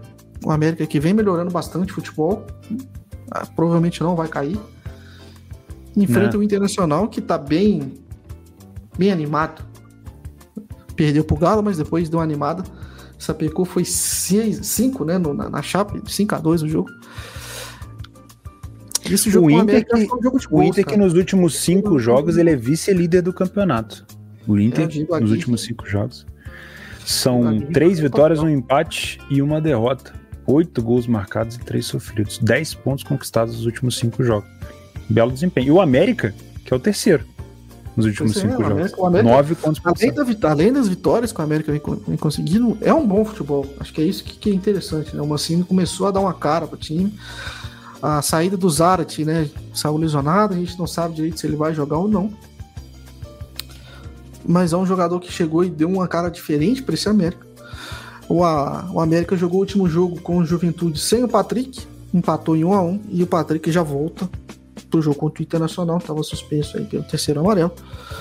Acho que é um Cara, jogo... deixa eu só dar um, uma coisa interessante aqui dentro de casa, o Inter só é pior que o Galo, cara. São cinco vitórias em seis jogos, impressionante. O América é, não é isso tudo assim fora de casa. O América tem uma vitória fora de casa. É. É um jogo aí que eu tenho expectativa de gols, assim, sendo bem sincero. É, acho que o América vai atacar o Inter, vai deixar espaço e o Inter se tiver essa condição boa de espaço, etc., pode brocar um ou dois. E eu não vejo o América também abdicando do ataque. Mesmo sem o Edenilson. Se vai fazer o gol, é outra história. Meu. Roberto atingiu a. Roberto atingiu a, a, artilharia do campeonato junto com o Hulk e o Gilberto. O Gilberto tá comendo pelas beiradas, tá? É, o Gilberto tá sempre ali. Sempre ali. 10 golzinhos já. É, na quinta-feira, pessoal, nós temos aqui dois confrontos, né? Um Cuiabá Esporte, é um jogo bem alternativo do Campeonato Brasileiro. Low profile. É um jogo que é lei. É, é tentar achar a lei. Um jogo para correção. É. Back aqui vai ser muito complicado, tá? Uh, pode ser um jogo interessante para quem gosta de trabalhar under. Acho que pode ser um jogo. O preço dos unders vão estar tá bem, bem. Não sei, não sei. O esporte vem não, vem melhorando, com certeza. Vem fase. É, é que assim, esse, esses dois jogos, ele depende muito do jogo que tá rolando agora, que eu não tô conseguindo ver. Tem gente perguntando se eu tô no over ali, o Tadioto já falou que esse jogo tá fogo na rola. Eu não tô vendo o jogo. Então, assim, eu quero muito ver esse compacto depois para saber como é que eu posso trabalhar, por exemplo, São Paulo e Ceará. Porque eu venho de um jogo do Ceará contra o Galo, que vai ser mais ou menos o que deve acontecer no jogo de São Paulo, um favorito contra um não favorito. E assim, para eu saber o que, que eu vou esperar desse jogo contra o Ceará, eu preciso ver o jogo de São Paulo hoje. Eu acho que o São Paulo não tá. É, Pelo que o pessoal tá, tá falando aí, não. tá complicado. Tá, quase, quase tomou um gol aqui agora de bola parada São Paulo. O Volpe fez uma bela defesa. É, e, e, aí, às 19 horas também, na, na quinta-feira, temos aí São Paulo e Ceará. São Paulo com odds de 1,83 e o Ceará com odds de 4 cara, é buscar um leizinho em São Paulo também, cara. O São Paulo é muito difícil botar back, assim, um padrão de back. Então é um jogo pra gente tentar achar um bom momento ali pra, pra fazer lei ao São Paulo, pegar uma correção, algo desse tipo. Terminamos aqui então a, o Campeonato Brasileiro. Acho que o, a pauta do programa de hoje já vai se esvaindo, mas vamos passar aqui um pouquinho do super chat aqui que pessoas mandaram, agradecer o pessoal o Leonardo Reis mandou um superchat dizendo: Só Deus tira esse título do Galo, disse o capitão do Titanic. É isso aí. E também tem outro superchat aqui, deixa eu passar aqui rapidamente. Cadê você, Pokémon? Tá aqui. M da Luz mandou um superchat e agradeceu da Luz. Falou assim: chegou aqui para ver o Betcast, esqueceu meu time. Aí vejo o título do programa. O gremista não tem um dia de paz. É para quem não tá ver no programa aqui, mas obviamente você viu o título, reitero o título, é. Fica essa pergunta. Grêmio na B? Fica aí essa pergunta. Que é a pergunta que basicamente todo mundo fez depois daquele jogo do Santos. Acho que a maioria está dizendo que caiu. Eu não acho tanto assim. É... Mas enfim. Olha, vamos deixar uma, uma mensagem positiva para o gremista que pode ser encarada de diversas formas, inclusive por Colorado, pode ser encarado ao contrário. O Grêmio ainda pega o Inter fora de casa. Pois é. Pense aí, pense aí na sua expectativa, você gremista e você colorado. O Grêmio tá complicado e o Inter que tá em casa tá voando, mas o histórico recente de Grenal a gente sabe como é que tá. Então você sabe que expectativa você pode ter, mas o Grêmio ainda tem um Grenal para disputar fora do seu estádio. Beleza? Agradecer a todo mundo que esteve conosco aqui. Olha, quase 500 pessoas conosco. A gente tinha muito tempo que a gente não batia esse número de 500 pessoas. Esse aqui, para quem não se lembra, foi o início do Betcast. O Betcast é. foi criado por mim e pelo Felipe. E depois foram chegando os outros participantes. Se você não se inscreveu no programa, já se inscreva aí, já deixe seu like. Agradecer mesmo de coração todo mundo que esteve aqui conosco, escutando a gente bater um papo aqui, divertido, falando um pouquinho sobre futebol e principalmente apostas, que é basicamente aquilo que a gente faz todo dia. Uh, tentando ver se tem alguma pergunta pra gente, pelo menos, inteirar uma, uma hora e dez de programa, que nós estamos aqui com uma hora e sete. É muito raro hoje em dia a gente ter momentos para interagir com a audiência. Vamos, é... vamos bater um papo. Vamos bater um papo aqui, então. Eu vi, eu vi que você, você bloqueou o membro, o que aconteceu? Que? Vi que você deu um ban no rapaz ali, o cara tava eu me xingando. Eu não dei ban ninguém, não, velho. Eu não dei ban, não. Eu não. Eu queria ler o comentário para poder responder. Você tá xingando você, você merece. Isso é problema é, seu. Isso é verdade. Isso é verdade. Nem sei. Se ele me xingou, tá falando, se ele me xingou, eu queria responder, mas eu não vi. Eu tô De verdade, não sei do que, que você tá falando, cara. Não sei, de coração. Se faz de sonso, Felipe. Não, eu tô falando sério. Não tô brincando, não. Não fiz nada, mano. Não mexi Deixa nada. eu ver uma pergunta legal aqui, ó. Tinha um cara lá em cima, eu vou esquecer o nome dele. Foi a primeira pergunta que eu vi. O cara perguntou o que, que mudou para mim em relação a ter vindo morar na roça pro meu trade, para minhas apostas. Tá? Cara, basicamente conexão. Eu ainda estou à procura de uma boa empresa de satélite, porque aqui, infelizmente, é a única coisa que chega. A fibra ainda não chega aqui, chega num bairro um pouco distante, ainda não chega aqui. A, a empresa de satélite que cobre aqui a região, que eu não vou falar o nome dela, é, a gente tem no Discord um amigo que trabalha nessa empresa, que eu também não posso falar o nome dele. E ele falou para mim, Theo, não pega, que vai dar merda, que não é bom. Então eu tô procurando outra opção. Mas por enquanto o que eu uso é um, um amplificador de sinal 4G e utilizo esse 4G. Geralmente à noite ele é muito melhor do que durante o dia, tá? Por isso que às vezes eu não consigo fazer, por exemplo, hoje na, nas eliminatórias, quatro streams para mim já estava travando, então eu tinha que pausar uma, ficar focando em três jogos só é mais complicado. Então para mim o que mudou foi conexão.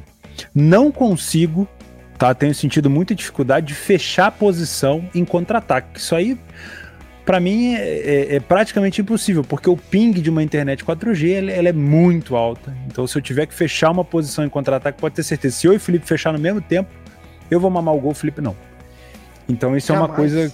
Isso é uma coisa dificultosa, mas a gente vai se adaptando, cara. eu, eu acho que teve mais, muito mais benefício ter vindo para cá do que esse problema com a internet, que é facilmente resolvido a longo prazo.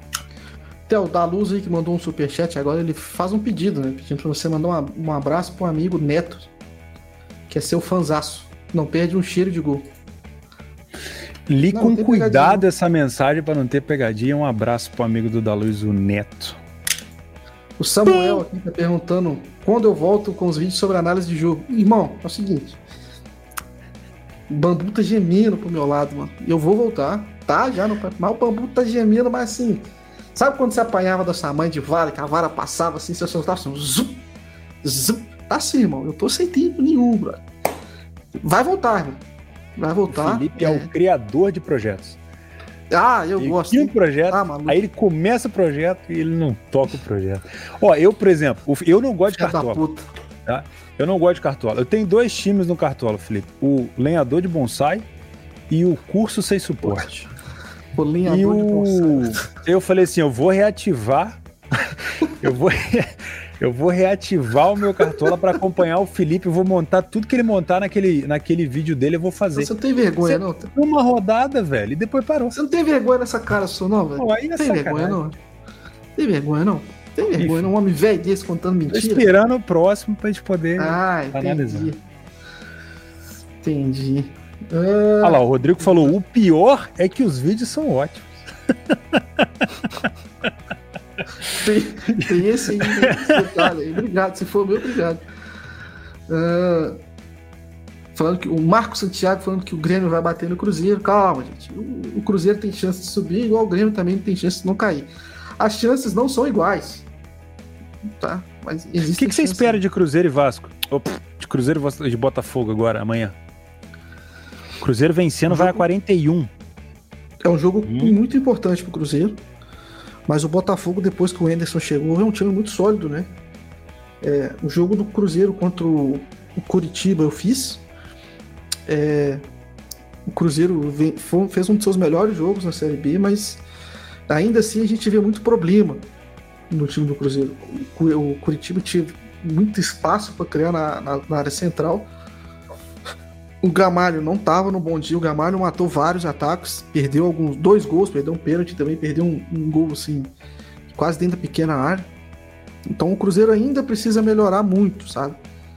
É, eu acho que esse ano subir fica difícil. Não acho impossível, mas é muito complicado. Uh, e o Botafogo tá, tá, tá bem né, no campeonato. Né? Um time que você comentou bastante sobre o Botafogo já no, no próprio Betcast, que era um time que você gostava muito de fazer over e tal. Depois que o Anderson chegou, ele deu uma arrumada, né?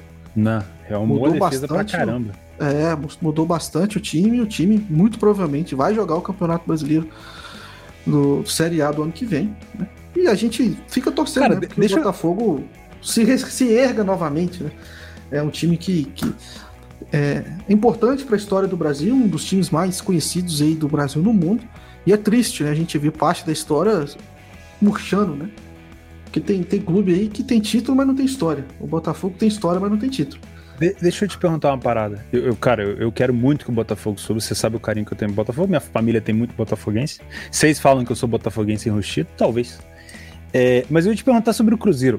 Toda essa situação financeira que o Cruzeiro passou, subir ainda nessa temporada vai mudar alguma coisa? Deu tempo de mudar? Porque geralmente quando a gente fala assim, ah, o time tá para cair para Série B, é, aí tem gente que fala assim, ah, é bom que cai, que aí reestrutura e volta muito mais forte. Deu tempo daquela, daquele buraco que o Cruzeiro entrou, ele sair só com uma recuperação para Série A? Não, Ou seria não. tapar o sol com a peneira? O Cruzeiro precisa subir por questão financeira. Para entrar mais receita no clube. Porque do jeito que tá hoje, não tem como continuar o time. Então, tanto que eles vão tentar fazer essa questão de clube-empresa para justamente aumentar o fluxo de dinheiro para tentar dar uma, uma saneada ali na situação, porque realmente está muito complicado. Ano que vem, janeiro do ano que vem, é, aqueles repactuações de dinheiro lá que fizeram no, quando caiu pela primeira vez para a Série B vão começar a valer. Vai ter que pagar salário de muito atleta aí que está que está afastado. Se eu não me engano, é quase um milhão e meio por mês que vai ter que aumentar na folha. E a folha do Cruzeiro já é 4 milhões de reais por mês. Então vai aumentar mais a folha do time. E sendo que esses caras nem vão jogar, né? Então é uma situação aí que, que fica um pouco uh, complicada para o Cruzeiro. Eu, eu, sinceramente, não sei como é que eles vão fazer. Não estou muito por dentro. Uh, sei que a expectativa é justamente do clube empresa, porque do jeito que tá, sua pergunta é não, não tem como reestruturar o Cruzeiro, entendeu? Já tentaram, uh, parece que o problema que fez o Cruzeiro cair ainda continua lá, entendeu? Então precisa, sabe, precisam de algo, de algo novo, porque a estrutura do jeito que tá lá não, não vai. Não vai, entendeu? O Botafogo a gente viu que começou a dar um reestruturado, salário em dia, né? Tem seus problemas, a dívida é muito alta, mas ainda o time consegue dar uma estruturada. O Vasco não fez as reformulações necessárias e muito provavelmente vai continuar na Série B também, né? Então a gente começa a ver alguns padrões, né? A gente começa a ver alguns padrões. Uh, temos, temos algumas perguntas aqui. Quem que pediu? Alguém pediu para falar do Newcastle? Deixa eu ver aqui. Uh, ah, é. Teve uma pergunta também sobre o, o pseudo jogo manipulado entre Operário e falar o que desse jogo? Pergunta o Netuno. É, Netuno botou uma dissertação no Telegram dele, áudio. Netuno 82, irmão. Vai lá, pergunta pra ele, fala assim, Netuno, me explica aí, irmão, como é que é esse rolê aí? Eu não me meti nesse jogo, porque vocês sabem do histórico que eu, eu tenho essas não. coisas. Não faço. Rodrigo nada. Luiz Roque aqui, ó. Felipe, fala da compra do Newcastle. Cara, é o seguinte, o Newcastle foi adquirido por um, por um shake aí, eu não sei, acho que é da Arábia Saudita. E esse shake tem mais dinheiro do que o cara que comprou o City. Ponto. Não muito esperem, mais dinheiro. É, muito. Não esperem o Newcastle na próxima temporada um time voando. Não é. Vai demorar muito tempo.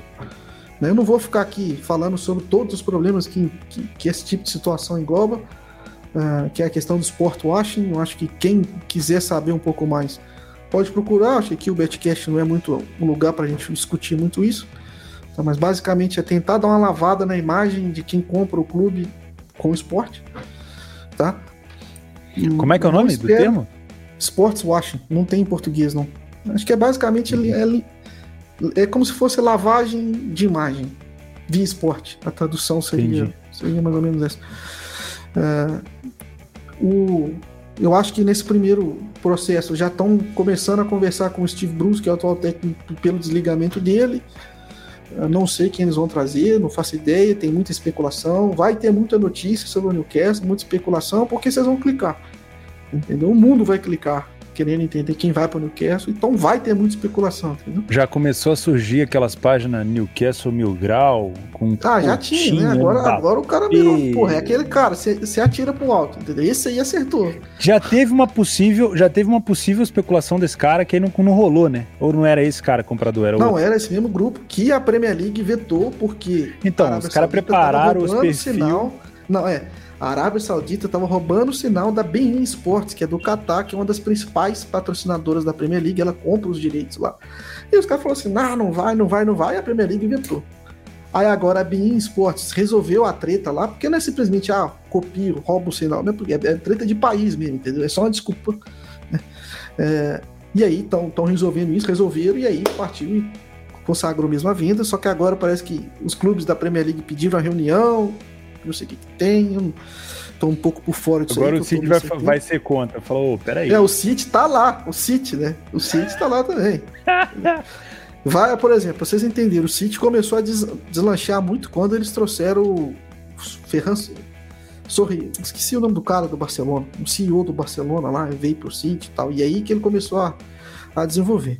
Acho que vale a pena a gente falar que a gente está nessa seara de compra de clube, etc. O América está muito encaminhada a venda do América pro Joseph da Grosa, que é um bilionário aí, americano, já foi dono do Bordeaux, e ele vendeu o Bordeaux, e ele é dono do Capital Group, né? E ele está à procura de clubes, ele é um entusiasta do investimento em futebol, e muito provavelmente ele vai adquirir o América, e o América é sim um excelente clube no futebol brasileiro para ser adquirido. É um time que tem estrutura, tem um shopping aqui em Belo Horizonte, numa região muito, muito, muito boa aqui de Belo Horizonte. Tem um centro de treinamento. Não tem. A dívida do América, sei lá, deve ser 30 milhões de reais. Então, tipo, o cara que vai comprar, vai comprar um time com a dívida, sei lá, de 10 milhões de dólares. Vamos botar aí, vamos jogar por alto. Vai, vai ser, sei lá, 60 mil, sabe, 10 milhões de dólares para ele, né? O cara que tá comprando o time, entendeu? O time que provavelmente vai ficar na Série A, o time que tem uma torcida que não não é tão grande assim, então ele vai conseguir fazer o que ele quiser. O pessoal vai chiar, mas ele vai conseguir fazer o que ele quiser. Uh, e tem uma, uma base uh, interessante, né? Porque a maioria desses caras compram os clubes para fazer base. E a ideia desse Joseph da Grosa e desse Capital Group é fazer o, aquilo que o City faz, né? Criar vários clubes satélites pelo mundo e tal, e a América seria um desses clubes aqui no Brasil. Então pode ser que a gente veja um time um novo time no cenário brasileiro com mais força. Beleza? É. É igual que o Newton Sandin falando que o América é melhor que, que o Cruzeiro para ser adquirido, é melhor que o Cruzeiro, é melhor que o Vasco, é melhor que o Botafogo, porque não tem dívida, é um time que tem uma estrutura e ele vai conseguir, enfim, é, é, tipo, é lógico, não tem muito mistério, até a dívida é pequena, entendeu? Então, é, não tem um conselho tão grande, não tem aquele aparelhamento forte, não tem clube social, enfim é um clube que está pronto para ser adquirido e vai ser, e vai ser comprado. Vai ser comprado sim. Ah, eu nem vi que o Isaac tinha perguntado, não, mas o Isaac fez a pergunta aí. Então já respondi aí, pergunta aí do Isaac Nascimento Lima. Ah, vamos ver aqui. Se tem mais alguma.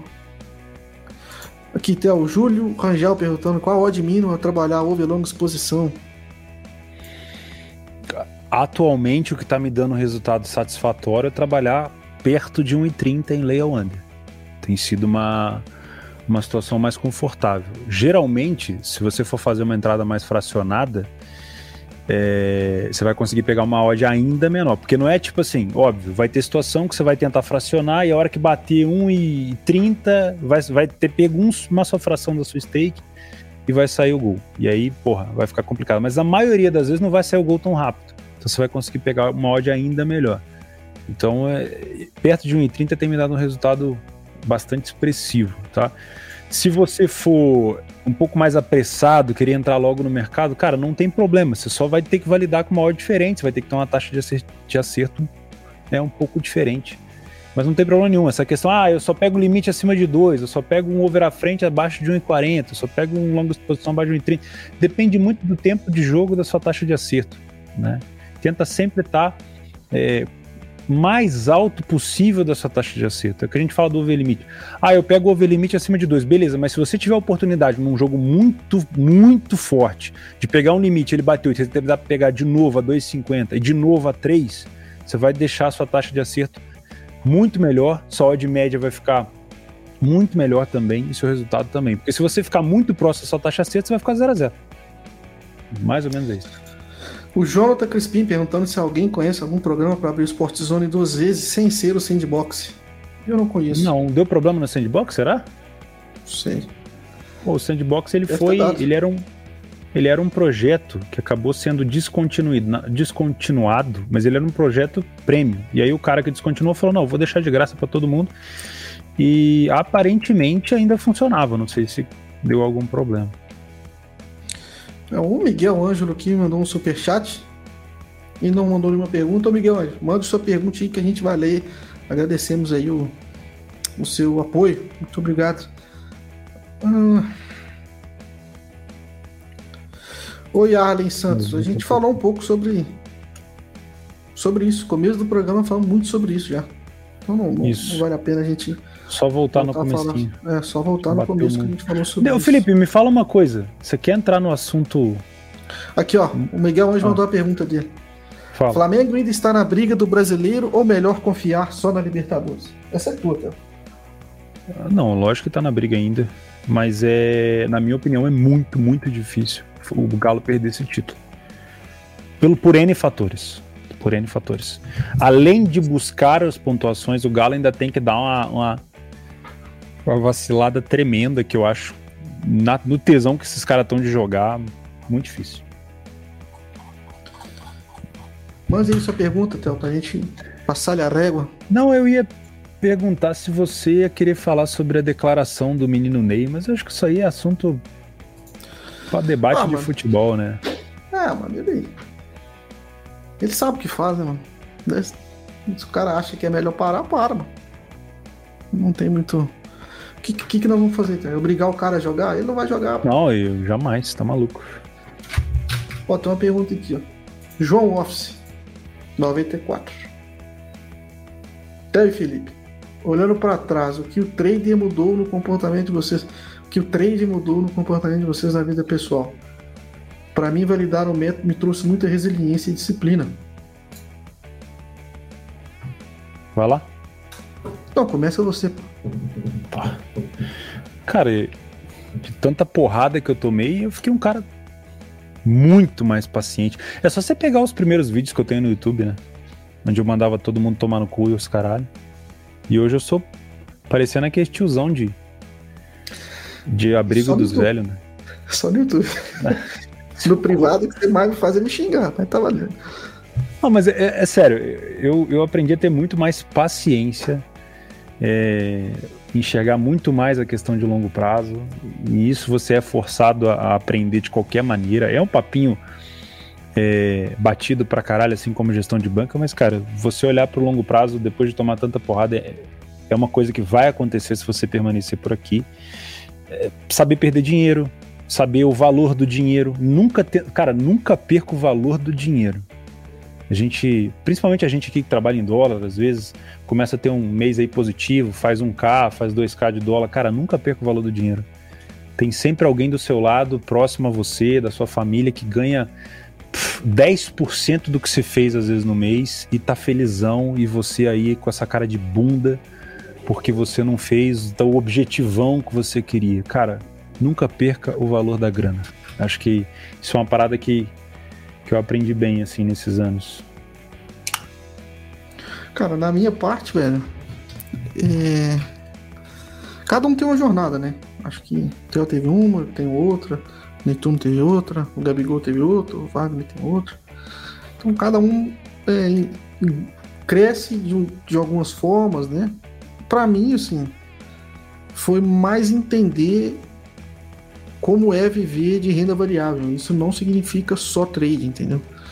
É, e muitas vezes é, é um processo que para mim foi mais custoso, né? realmente entender é, como é que é que é viver disso e você acaba abrindo a sua visão de uma forma muito maior, né? Assim, tive que aprender a fazer investimento, aprender a empreender, aprender a porque a partir do momento que você aprende operacionando aqui e aprende a ganhar dinheiro disso aqui, como é que você vai. Que eu, a, a minha vida tomou de uma forma para eu poder viver disso aqui, né? Então, você vai entendendo como é viver e você vai. É, a partir do momento que você entende realmente como isso aqui funciona, você consegue enxergar que o que funciona aqui também funciona em outros lugares. Né? E aí as coisas vão caminhando, né? Acho que para mim foi, foi aí uh, o principal, assim, que, que eu aprendi, cara. A questão de paciência, de ter que ser Buda, é isso aí, mano. Você vai apanhar o dia inteiro, é isso aí, mano. Acabou um dia, começou outro, foda-se o dia passado. É foda. É foda, mas é verdade, cara. Você tem que, tem que ter muito estômago, uh, resiliência, essas, essas coisas, tudo são verdade.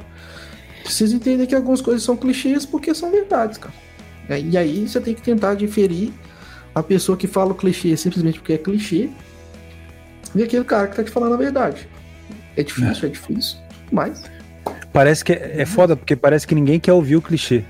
Todo mundo acha que tem alguma coisa a mais. Tipo, ah, tem um segredo a mais que ninguém me contou. Tem sempre um, um segredo o revelado. Segredo é você entender, né? O segredo é você ah. entender. Quando você, quando, você, quando você prestar atenção que na real não tem segredo, que está muito sobre as suas atitudes no mercado propriamente, o seu resultado ele vai melhorar muito quando você melhorar como pessoa, sabendo lidar com as emoções, e como um trader, sabendo lidar com métodos que você é exigido a fechar, que você tem que aceitar prejuízo, que você não precisa ser Maria vai com as outras só porque uma pessoa fez uma coisa você tem que fazer. Depois que você entende que o maior vilão geralmente é você, você melhora. Mas assim, sabendo que nem todo mundo vai chegar num patamar de lucratividade de longo prazo, a gente não pode falar aqui só sobre as coisas boas, cara as apostas e o trade, ele, ele, ela tem plena capacidade de acabar com a tua vida. Sabe? Com o teu relacionamento, com a tua família, com o teu, seu, seu financeiro. E é por isso que a gente usa o clichê. É por isso que a gente fala que é difícil. É por isso que a não, gente é. não fica. E, e, não é só tem, financeiramente que o teu tá Tem falando, muita gente, tá? Felipe, que me critica muito porque eu uso uma linguagem talvez. Não, não vou dizer desmotivadora, mas, por exemplo, eu trabalho falam de porcentagens pequenas, né, de, de rentabilidade às vezes um pouco mais baixa e tudo mais para trabalhar tranquilo. E tem muita gente que fala não, não é só isso que dá para fazer, dá para fazer muito mais. É óbvio que dá para fazer muito mais. Eu tô fazendo, eu, eu falei com o Felipe, eu tô gravando um desafio de novo. Eu fiz um desafio 3, 4 anos atrás de 200 jogos e eu tô fazendo um agora de 500. Talvez eu amplie para mil jogos. Com uma banca pequena de novo e tal. Isso é uma coisa que eu gosto de fazer justamente para não perder a noção do valor do dinheiro.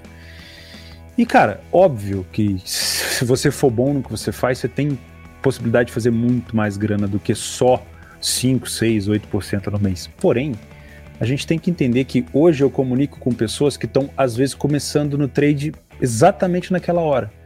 E se eu ficar empurrando o cara falando, vambora, vai dar para fazer muito, é isso aí, show de bola eu posso estar tá ferrando com a vida desse cara. Então, como eu não falo para uma pessoa específica, eu falo para muita gente hoje, graças a Deus, eu tenho que ter uma responsabilidade na minha palavra. Porque se uma pessoa que me tem como, re, como referência, e eu fico muito grato por isso, olha para mim e fala: Não, o Theo tá falando para você que você pode fazer 20, 50% por mês, 20% por mês. Se ele faz, por que, que eu não posso? E aí tu vai para cima do mercado e aí tu vai tomar mais porrada, talvez, que você tomaria. Então, pode ser que você venha virar a chave, mas você vai gastar bem mais dinheiro, você vai ser uma pessoa bem mais agressiva. Então, eu tenho responsabilidade com o que eu falo. Se outras pessoas não têm, sinceramente, não cabe a mim. Mas é, é como eu falei, não dá para ficar só passando a mão e falando, ah, o trade é muito bom, porque ele te dá um monte de coisa boa, ele te deixa uma pessoa mais calma, velho. Quem não consegue viver disso daqui, geralmente quem não consegue ganhar dinheiro aqui, pro, geralmente sai daqui abalado, é uma pessoa mais é, nervosa, ansiosa, é, agressiva, principalmente com pessoas que estão do seu lado que não acreditam em você, que falaram, ó, oh, sabia que isso daí não ia dar certo, você tá perdendo dinheiro. Aí, aí o cara realmente dá errado e ele fica puto, ele quebra relacionamento. Então, velho, não é só um mar de rosas, não. Pelo contrário, isso aqui pode ser fatal. Né? E a gente tem que ter responsabilidade na hora de comunicar isso daí. O Vitor Henrique Souza mandou um superchat aqui, agradecer ele pelo superchat e disse: Theo, se você mora no sítio, sabe bem como é trabalhar com internet via rádio. Então, provavelmente aí o Vitor é um. É foda. É foda, Também um usuário de internet aí de difícil acesso, né? Então a gente acaba partindo. Complicado. Mais um superchat aqui do Miguel Ângelo. Trailer ostentação do Telegram. Tem valor seguir? Ué, irmão, tem, ué. Depende do que você quer. Ué. Se você quer ver o cara lá, tem, ué. Você não segue as mulheres mostrando os peitos fora lá, dançando no, no, Instagram? Você não vai pro TikTok lá pra ver? Ué, cada um escolhe o que quer ver. Isso aí é você que tem que decidir. Né? Se você quer ver o cara ostentar lá, beleza. Não tem um gênero de música aí que o pessoal é ostentar? Então, o cara tá seguindo isso aí, entendeu? Vai, vai depender do que você vai buscar. O cara tá te mostrando que ele tem a te oferecer ali. Você escolhe se você vai ou não. Não é quem sou eu para te dizer o que tem valor ou não. Valor, é, tanto no trade quanto na vida, é completamente subjetivo. Né? As pessoas, as pessoas medem o sucesso na profissão de alguém pelas fotos e a vida que a pessoa exibe, né? Tipo, eu, fudido, moro aqui no meio do mato na cabeça das pessoas eu não ganho dinheiro. Sou um cara que não, não sou consistente. Não, não, é bem assim, mas... Não, isso, isso na cabeça das pessoas. O que você exibe, geralmente hoje na internet, ela passa credibilidade. Só que é uma credibilidade muitas vezes montada, né? Quantos anúncios você já viu de pessoas dentro de alguns carros muitos luxuosos, né? E, e essa pessoa não alugou esse carro só para fazer essa sequência de anúncios, alugou uma casa e tudo mais. Então, assim, as pessoas hoje, elas compram a vida que elas gostariam de ter. E as pessoas que vendem, vendem o sonho das pessoas que querem comprar, né? Então, é, é mais ou menos isso. Você pode seguir o que você quiser, né, Felipe? É, é mano. Vai pra cima. Vai é... pra cima. Deixa eu ver se tem mais pergunta aqui. O jogo do, do Cuiabá tem mais 10 minutos. Tem... Tô aqui já doidinho pra tirar água do joelho já. Uh, Newton, Newton Sandin pergunta para o Theo, que, que várias vezes vem somando que dois times de defesas ruins é bom para gols. E no caso dos times terem ataques fracos, como você avalia? Ah, eu fico de fora, então. Aí eu, fico, eu, eu prefiro trabalhar um time com uma defesa fraca do que trabalhar um time que tem dificuldade defensiva e também ofensiva, porque aí fica muito complicado. Muito complicado mesmo. Por exemplo, ó, vou dar dois exemplos. A Sérvia e a Suécia são duas equipes muito boas ofensivas que não defendem tão bem. Pelo menos a Suécia tem vacilado um pouco a jogar com a Grécia amanhã. A Sérvia, então, nem se fala, né? Parece o Dortmund. É, agora, se o time tem uma defesa fraca e o ataque fraco, quer ver? O Aui. Quando eu vou trabalhar o Aui na Bundesliga 2, geralmente eu trabalho muito mais por conta do adversário do Aui do que propriamente pelo Aui. Porque o Aui defende mal e ataca mal. Ah, Vitória. Vitória Barbosa tá perguntando: e as análises de amanhã? Vai ficar só no papo aí? E aí, meu irmão? E aí? E as entradas, porra? Ficar só no papinho? Vitória. tips, resenha, ó, tips, dicas. É no Bom Dia Mercado, Theo Borges, lá com o Neturno.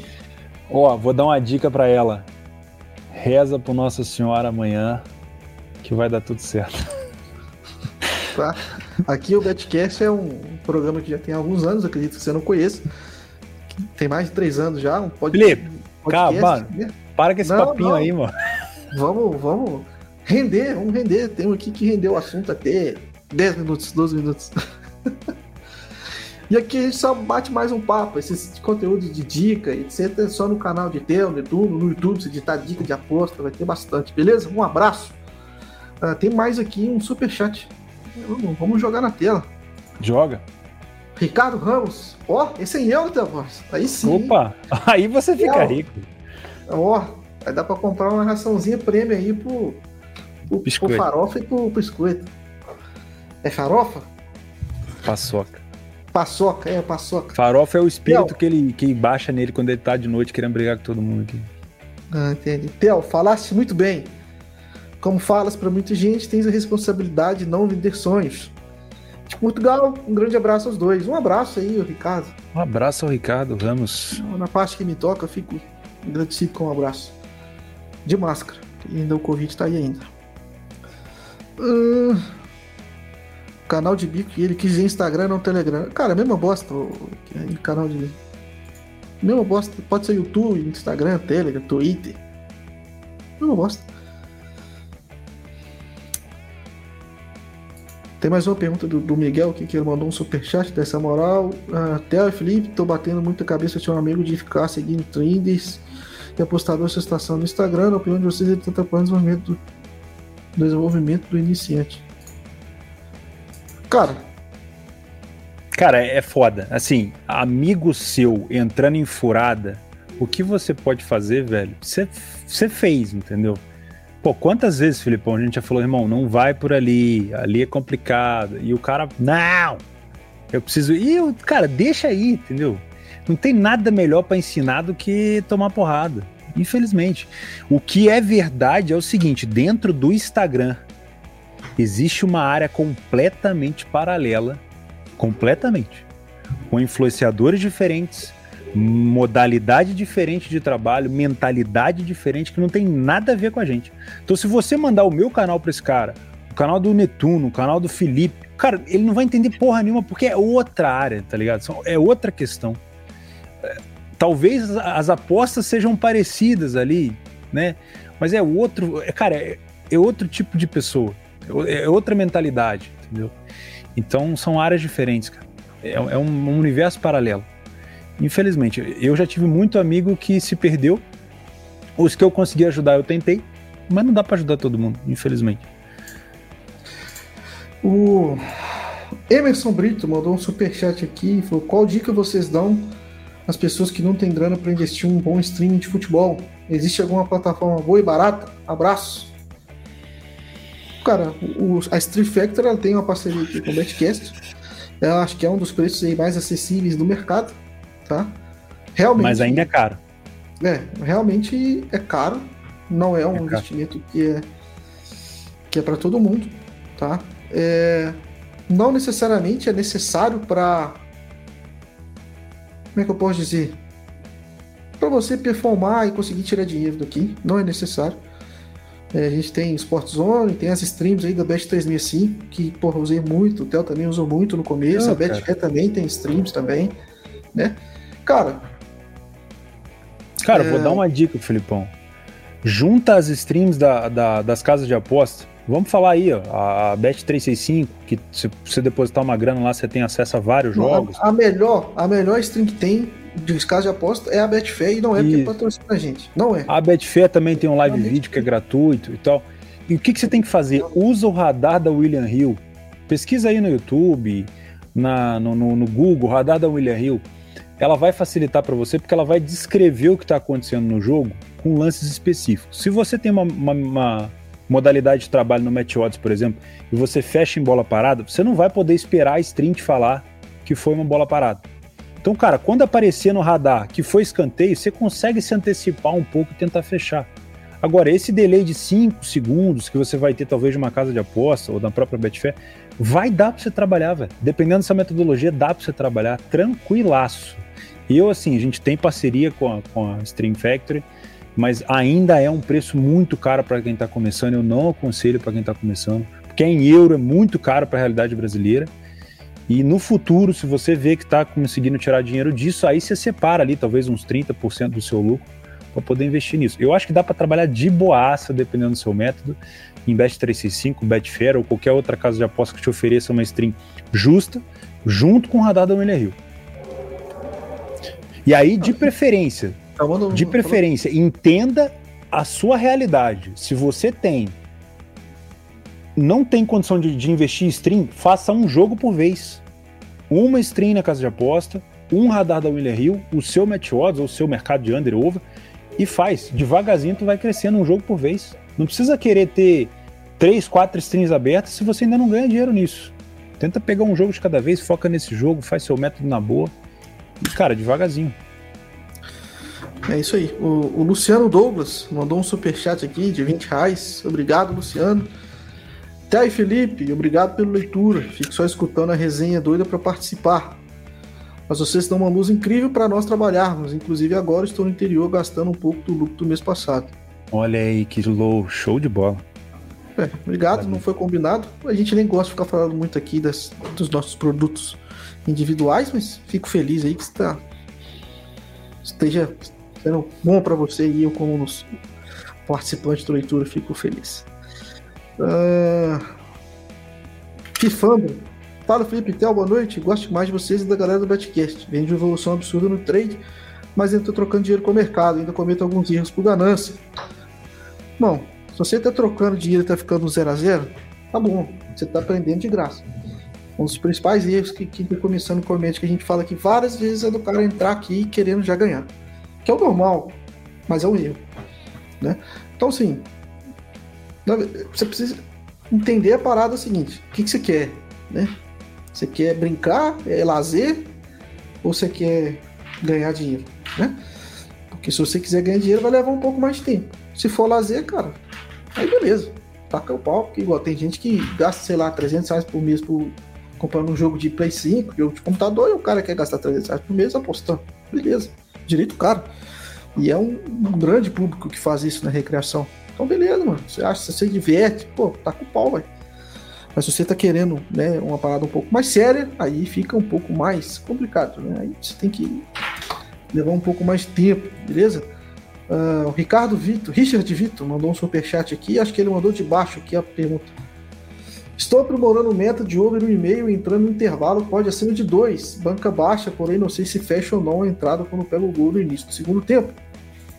Muito fácil responder isso aí. Testa. Eu, eu tenho uma, uma metodologia. Como é o nome dele? Richard? Richard, Richard né? Eu tenho uma metodologia que eu tô afim de testar nos próximos anos em uma competição específica, parecido com o que está fazendo. E eu venho do over à frente freebetando. Então eu já tenho isso em mente, né? Tipo, toda vez que eu pego um gol, eu freebeta a posição no over à frente. Mas eu quero testar esses dois gols no segundo tempo, com situações específicas, em liga específica, minha, que eu, que eu tô dando uma validada aqui, em números, sem freebetar. Cara, testa, faz é, três meses, faz é, um mês e meio, sei lá, puxa aí uns 50 resultados, dá uma olhada. Mas o que vai te fazer ter a certeza não é só a lucratividade na planilha, no papel. É o como você se sente, velho. Porque muitas das vezes esse gol vai sair aos 85, muitas das vezes ele vai sair aos 46. E aí você tem que saber lidar com a sua emoção, entendeu? O que é certo é, já te dando essa dica, se você está trabalhando com uma probabilidade, uma taxa de acerto muito próxima de zero, tenta pegar essa cotação às vezes um pouco mais alta, para te deixar mais tranquilo nessa questão de lucro, tá? E foca bem nas suas, nos seus critérios de leitura para poder entrar nisso. Ah, temos aqui. Deixa eu ver uma pergunta aqui. Ah, esse aqui, ó. Patrick Domingos. Momento mãe de nata. Qual time você acha que termina no Z4 e no G4? Momento mãe de Ná. No G4, Atlético Mineiro campeão, Flamengo vice-campeão, Palmeiras terceiro colocado, Eu estou em dúvida entre Bragantino, Fortaleza e Corinthians. Talvez o Internacional termine em quarto lugar. No Z4. Jogou o Inter, beleza. É, porque aí fica mais fácil. No Z4, eu acho que termina a Chape. O esporte tem essa questão da, dos pontos que ele pode perder ou não. Isso aí a gente vai discutindo lá na frente. Eu vou deixar isso aí para a justiça, tá? Não é comigo. Eu não, eu não vou colocar o esporte aqui por conta disso, tá? Mas para mim a Chape já caiu. O Santos, na minha opinião, esse ano muito difícil do Santos segurar. Tá? Já namorou com essa zona aí alguns anos atrás, a gente vem falando. Uh, o Juventude vai ter que começar a pontuar fora de casa, irmão. Não vai dar para segurar só em casa, não. E a troca de técnico que o Ceará fez, tirando o Gordiola no meio do campeonato, um time que já estava mais tranquilo ali em cima, e tendo trazido o Thiago Nunes, me deixou ressabiado. Eu acho que o Ceará pode ser um dos times ali brigando também com Juventude Santos e Chape. Para mim, o, G, o G4 fica Galo, Flamengo, e aí já complica, né? Acho que aí a gente vai ter o Inter que tá bem, acho que o Inter termina em quarto. E aí na terceira colocação, uh, Palmeiras ou Bragantino. Tá? Tem o Corinthians correndo por fora, mas o Corinthians acho que não vai ter gasto suficiente Tá? Eu não sei o Palmeiras também, então fica, fica aí dívida, mas eu vou cravar, tá? Vou deixar papo mole de lado. Vai ser Galo, Flamengo,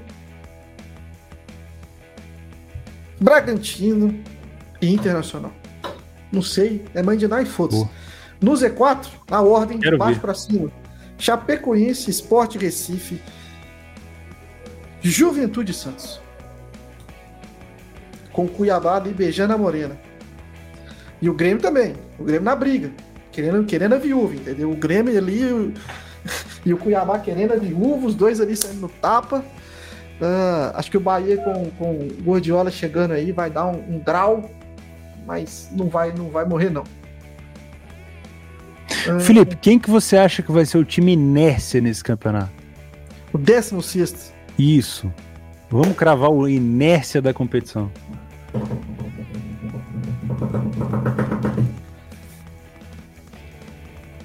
Difícil, hein? Difícil, velho? Difícil. Rufem os tambores. Difícil pra caralho, filho. Pra mim vai ser o Bahia. Cara, eu ia falar o Bahia também, cara. Não sei Pra mim vai ser o Bahia.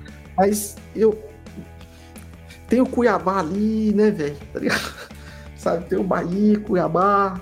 É pode ser o Grêmio também, pode ser o Grêmio. Pode ser o Grêmio. Grêmio. Eu acho que o torcedor, se oferecer hoje pro torcedor do Grêmio ah, não ir pra nada, porra. Aceita pra caralho. Certeza que ele abraça. Abraça. Ah, o Vitor Henrique Souza mandou um superchat aqui de novo, valeu. E disse: O Theo brinca que lança o Bom Dia Mercado para que estão, os que estão acordados ainda, mas encaixem perfeitamente para quando chego da faculdade. Esse horário tá show. Mandou show. aí a, o superchat. Valeu, Vitão. É nóis.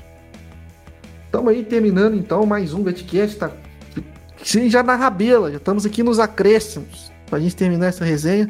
Quanto que tá esse jogo de São Paulo? 0x0, tá, Wars. Caralho. Que beleza que a gente perdeu, hein? Ah. Uh, Vitor Abrantes, fala até o Felipe, pode falar um, um, pouco mais como funciona o mercado de goleada? Qual o melhor momento para entrar? As odds do Correio Squad Holanda hoje, por exemplo, estavam bem amassadas. Cara, o mercado de, de Correio Score e até os mercados de aí o mercado de goleada, que você, mais especificamente está perguntando, ele vai trabalhar em conjunto uh, com o Match Odds, uh, o handicap europeu que a gente tem na exchange da Betfair, com mais um, o menos um, menos dois, e o goleada seria o menos três, né?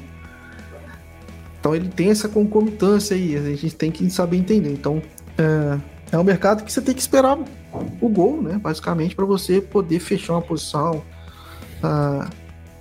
Ou então você pode trabalhar contra, né? Acho que o Newton já produziu um vídeo em relação a trabalhar lei goleada, etc. A gente sabe que o PC, é um amigo nosso, trabalha no back goleada. Eu estou entendendo ainda como é que funciona a goleada. Eu trabalho em alguns times muito específicos, como o Bayern de Munique, o Ajax, o Flamengo, são equipes que eu gosto de trabalhar no mercado de goleadas. Eu não trabalho para todas as equipes assim, porque eu quando eu entro na goleada, eu espero ali pelo menos dois gols de uma equipe especificamente, e o gol não pode demorar muito para sair, para a gente conseguir fazer uma free bet interessante. Uh, nesses jogos em que a gente tem um, um mercado muito amassado no match odds, a goleada também geralmente vai ficar ali próxima de dois, né? Acho que do, do Ajax, é, o Ajax comumente tem odds de 1,80, o Bayern de vez em quando aparece uma odd de 2 na goleada. Acho que a Holanda hoje estava bem abaixo de 2 também. 1,19. É normal. É normal. Holanda 1,19, Polônia e San Marino foi 1,20, é por aí. De seleções a gente vai ter uma discrepância ainda maior. É. Então é, é mais ou menos assim que funciona, cara. É um mercado que não tem muita liquidez, tá? Não adianta procurar muita liquidez que não vai ter. Então é um mercado que eu trabalho mais, longa exposição, é mais isso, beleza?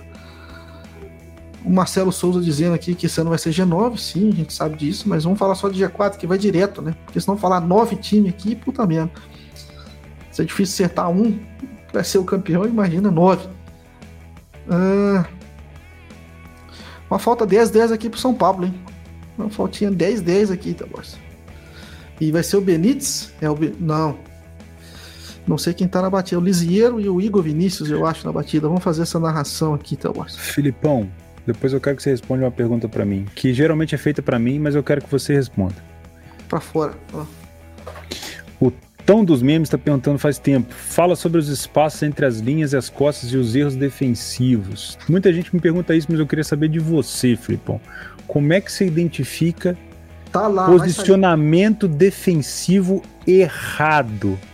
Você usa o a, a, a, posição do time, por exemplo, entrou um 4-3-3, um, né?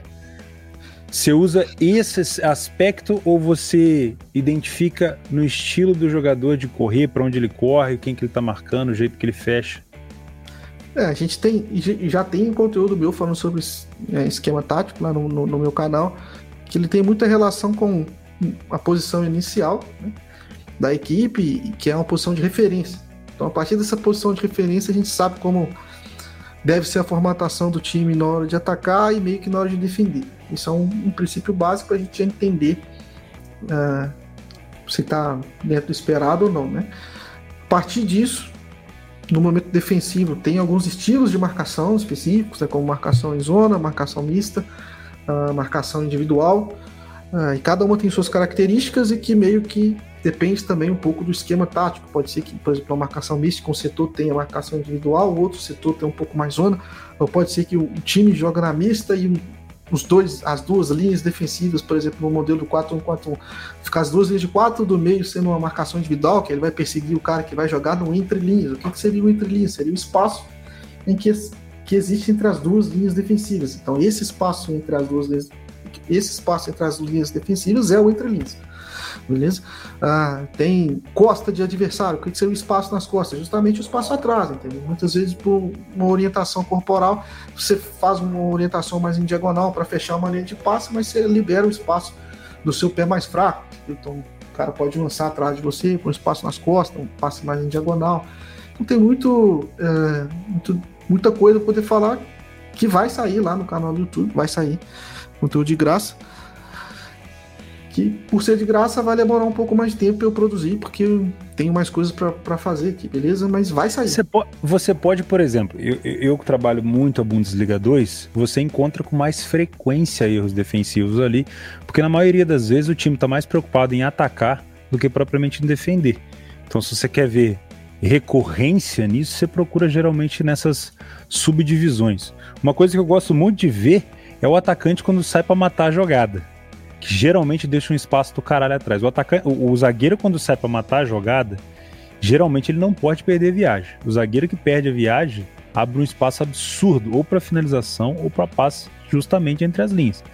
Então dá para você ver se o cara tá saindo mal para matar o lance e já ter mais ou menos o que você pode interpretar.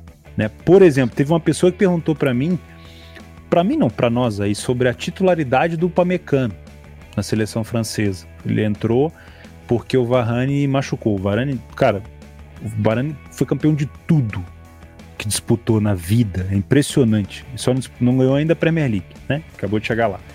É, por que, que eu acho que o, o Pamecano ainda não é um puta zagueiraço? Porque ele dá uns botes muito errados. Esse gol da, Fran, da, da Espanha, o primeiro gol da Espanha, ele saiu para dar um bote no cara e não matou a jogada. E foi justamente na, atrás dele que saiu o gol do. Esqueci o nome do, do ponta da Espanha ali, que joga no. O Yarzabal? Que joga no Sociedade? Exatamente.